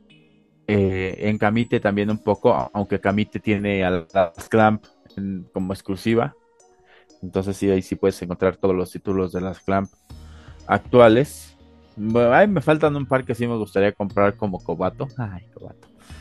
Este, pero sí, está, interesante. Ah, es que es que Kobato es una historia bien bonita. O sea, es una historia bien simple de una chica que de pronto aparece en el mundo con un peluche que habla y que el deber de la chica es curar corazones heridos. Este.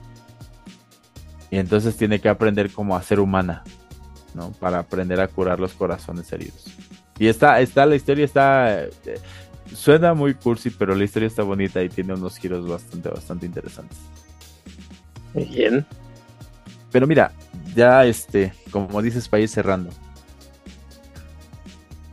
Es muy difícil, por no decir casi imposible, definir a qué género pertenece cada manga.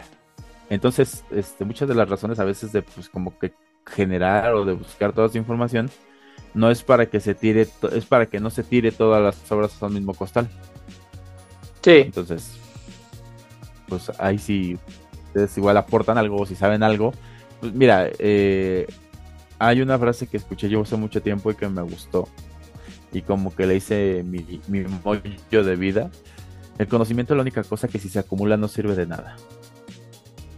Si tienes el conocimiento para crear la receta de, de, tomate, la salsa de tomate más deliciosa del mundo y no la compartes con nadie, el día que te mueres esa receta se va a perder porque no se la dijiste a nadie más. Todo eso se comparte.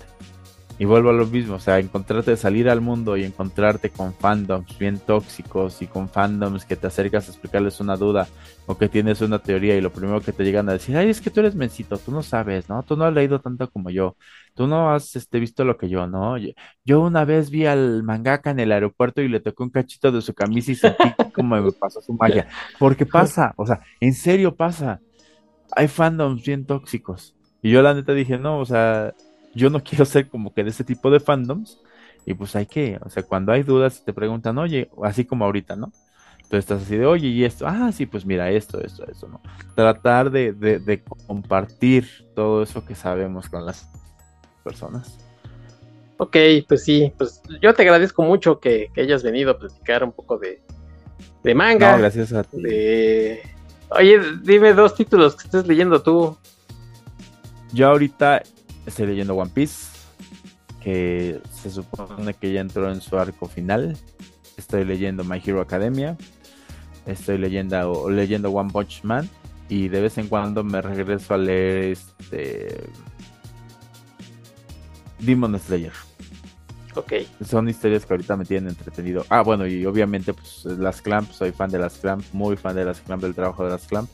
Estoy leyendo Sakura Card Captors, que ayer, ayer, ayer, ayer, ayer, ayer salió su penúltimo episodio.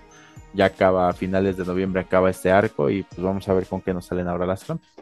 Ok. Bueno, pues espero que para ustedes haya sido tan interesante y entretenido como para mí, la verdad, que, repito, pues yo del manga no, no le hallo luego tantas cosas. Así ah, como que, que veo. ojalá, porque. Sí, yo, yo... puse unos ejemplos bien raros. Pero bueno, pues yo espero que la gente diga, Ay, a ver de qué trata esto, estuvo interesante y los voy a buscar. Que te digo que luego yo leo la sinopsis y luego digo, oye, soy interesante y le empiezo a, entrar y así como que, ay, pero son 600 números, no, eso me, desanima, pero, pero ya es cuestión personal. Creo que me parece muy interesante que, vengas y nos des como una guía, ¿no? De saben qué, si ustedes tienen estos gustos, pues existen estas cosas, porque muchas veces es mucho más amplio eh, lo que ofrece el manga que a veces el mismo cómic que decimos, sí, eh, se, se, ciñe muchas veces nada más al superhéroe y nos eh, olvidamos de que hay muchas otras cosas, ¿no? Con el manga eh, pasa lo mismo. A veces nada más pensamos que es Goku cuando hay muchas más cosas, ¿no? Sí, sí, sí, sí. Sí, obviamente, ¿no? Caemos en ese error, así como caemos en el error con el cómic, caemos en el error con el manga, ¿no? Así, ay, pues, son puros Gokus, ¿no? Nada más son puras peleas, ¿sí, no? O sea, también, también, también hay un abanico de oferta bastante amplio, ¿no? O sea, del lado del cómic hay muchísimas cosas que no son de superhéroes que están bastante buenas y divertidas, interesantes, que te hacen reflexionar y del otro lado también, ¿no? O sea, y lo chido es de que uno no está peleado con el otro. Sí. O sea, sí vas a encontrar personas con las cuales platicar de ambos, ya sea en conjunto o por separado, y se disfruta más. Y creo que esa es como que la parte importante o la parte interesante de todo eso, de que te da chance de poder compartirlo y, criticarlo o decir, te diste cuenta de esto. No sé, o sea, a final de cuentas creo que regresamos al punto de socializar. Pues muy bien, muy bien, me gustó esa parte que dices, el chiste de leer las cosas es compartirlas con los amigos, con, la gente que tiene nuestros mismos gustos y pues con eso me quedo de, lo que acabas de decir, mi estimado Mario, o no. Bueno, oye, eh, cuéntame eh, de en eso ando para llevar y dinos dónde te escuchamos. Nos vamos este, despidiendo. En esto ando para llevar. Es mi barquito de guerra. O sea, eh, la neta, el público es bien chido. Ahorita, eh, les cuento rápido, estoy trabajando en, el gobierno. Ah, estoy a cargo, a, cargo de una, este, soy como director de una casa de cultura y creo que entré en la temporada alta porque nos han traído entre festivales y entre que hay que armar esto y hay que armar un desfile y hay que programar aquí y hay que programar allá. Y, y es mi barquito de guerra. En eso ando lo quiero muchísimo porque me ayudó muchísimo durante la pandemia. Y ahorita sí lo tengo un poquito abandonado, fíjate. Mi último programa creo que salió en septiembre. Y sí, sí, sí me pega y sí digo, ya ya palabré invitados, o sea, en eso ando es un programa de entrevistas, así como ahorita para echar chisme sabroso, hablar de proyectos con artistas, con difusores de, de cómic, con difusores de culturales, con cosplayers, con pintores, con artistas eh, aquí en México, este, mexicanos hasta ahorita la mayoría. Y, y, espero recuperarlo pronto. Este lo pueden escuchar hasta ahorita. El último episodio fue con Vini Rico. Vini Rico que tiene una historia bien bonita que se llama imperfecta belleza, que es de una ranita que, que tiene que aprender cómo funciona la belleza, ¿no? O, o, qué es lo que llamamos bello en este mundo, ¿no? ¿Cómo sabemos si algo es bello o no lo es? Entonces, está bastante interesante. Chequenlo ahí. O sea, yo prometo ya pronto poder regresar, espero más que nada, pronto poder regresar a grabar porque sí, ahorita andamos, hemos andado corriendo como pollo sin cabeza. Obviamente es un trabajo que, a pesar de llevar un mes en él, me está dejando muchas satisfacciones a nivel personal. Entonces, este, se, se vuelve interesante y divertido. Chequenlo igual en todas las plataformas. Está en Amazon Music, Spotify, este, iBox, está en iTunes. En todas las plataformas tiene presencia. Ahí pueden escucharlo, así lo encuentran tal cual como en eso ando para llevar. Héctor estuvo ya conmigo en tres programas ahí. Este estuvo conmigo en el de. En uno muy interesante que es de precuelas, secuelas y más. Que cómo entender, cómo saber cuándo es uno, cuándo es otro. Spin-offs, este, revamps, hablamos de todo eso. También hablamos de uno que, que, es, que hasta el día de hoy lleva es el de mayor reproducciones que hablamos de, de los héroes. Un héroe se hace, nace o se hace. Y por ahí anda otro donde hablamos de, de, sus proyectos que ha tenido aquí en podcast. Entonces, pues chequenlo, a mí me, me va a dar gusto este que lo escuchen, que lo chequen. Si, si quieren igual dejar comentarios, pues mándenmelos y yo estaré muy agradecido de que, de que lo hagan. Bueno, pues efectivamente sigan a Mario y escuchen su programa que es muy interesante porque siempre tiene gente creadora de contenido y de diferentes proyectos que probablemente a usted le interesen, amigos que nos escuchan. Y bueno, pues yo te agradezco, Mario, que hayas venido a platicar conmigo. Espero que, que yo sé que estás muy ocupado por lo que acabas de decir, que andas ahorita pues con proyectos gubernamentales. Eh, Corriendo como para saberlo, pero Mario se va a lanzar para la grande, así es que próximamente su, próximamente su cara va a estar en un en un cartel. No, no, no se piensen mal en otra cosa. Se busca. Sí, en un cartel se busca este, por, por defraudar al erario. Pero bueno, ya lo, ya lo verán ahí a este jovenazo. Sí, no, pues, Dead, or Alive, dicen por ahí. Muchísimas gracias, Héctor. La verdad, este es realmente impresionante el trabajo que haces semana a semana también. Y eso es de admirarse.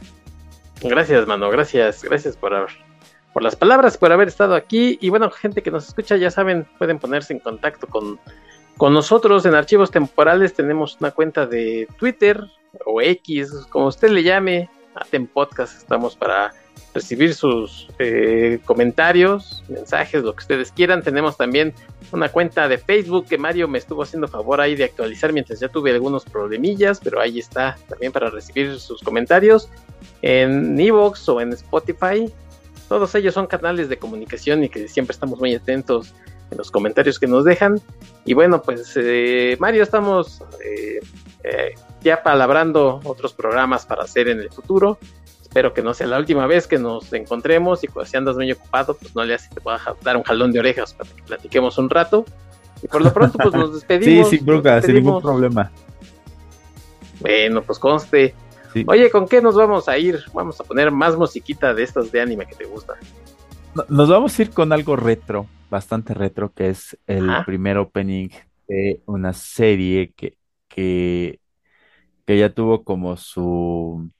Es desde estas series que te digo, estoy en el caso este de que el anime se come al manga y que después ya pudieron hacer como que la adaptación más fiel al manga en la versión animada, que es Full Metal Alchemist. Vamos a, vamos con Lisa de, ay, creo que el grupo sí es Pornografiti, se llama el grupo. ah, caray con este rolón y, este, y esta guitarrita y este bajito con el que empiezan que suena bien chido, nos vamos con eso. Bueno, pues así cerramos esta edición de archivos temporales, el opening de Film Metal Alchemist, Melissa. Vámonos, mano. Vámonos a echar unos tacos o algo.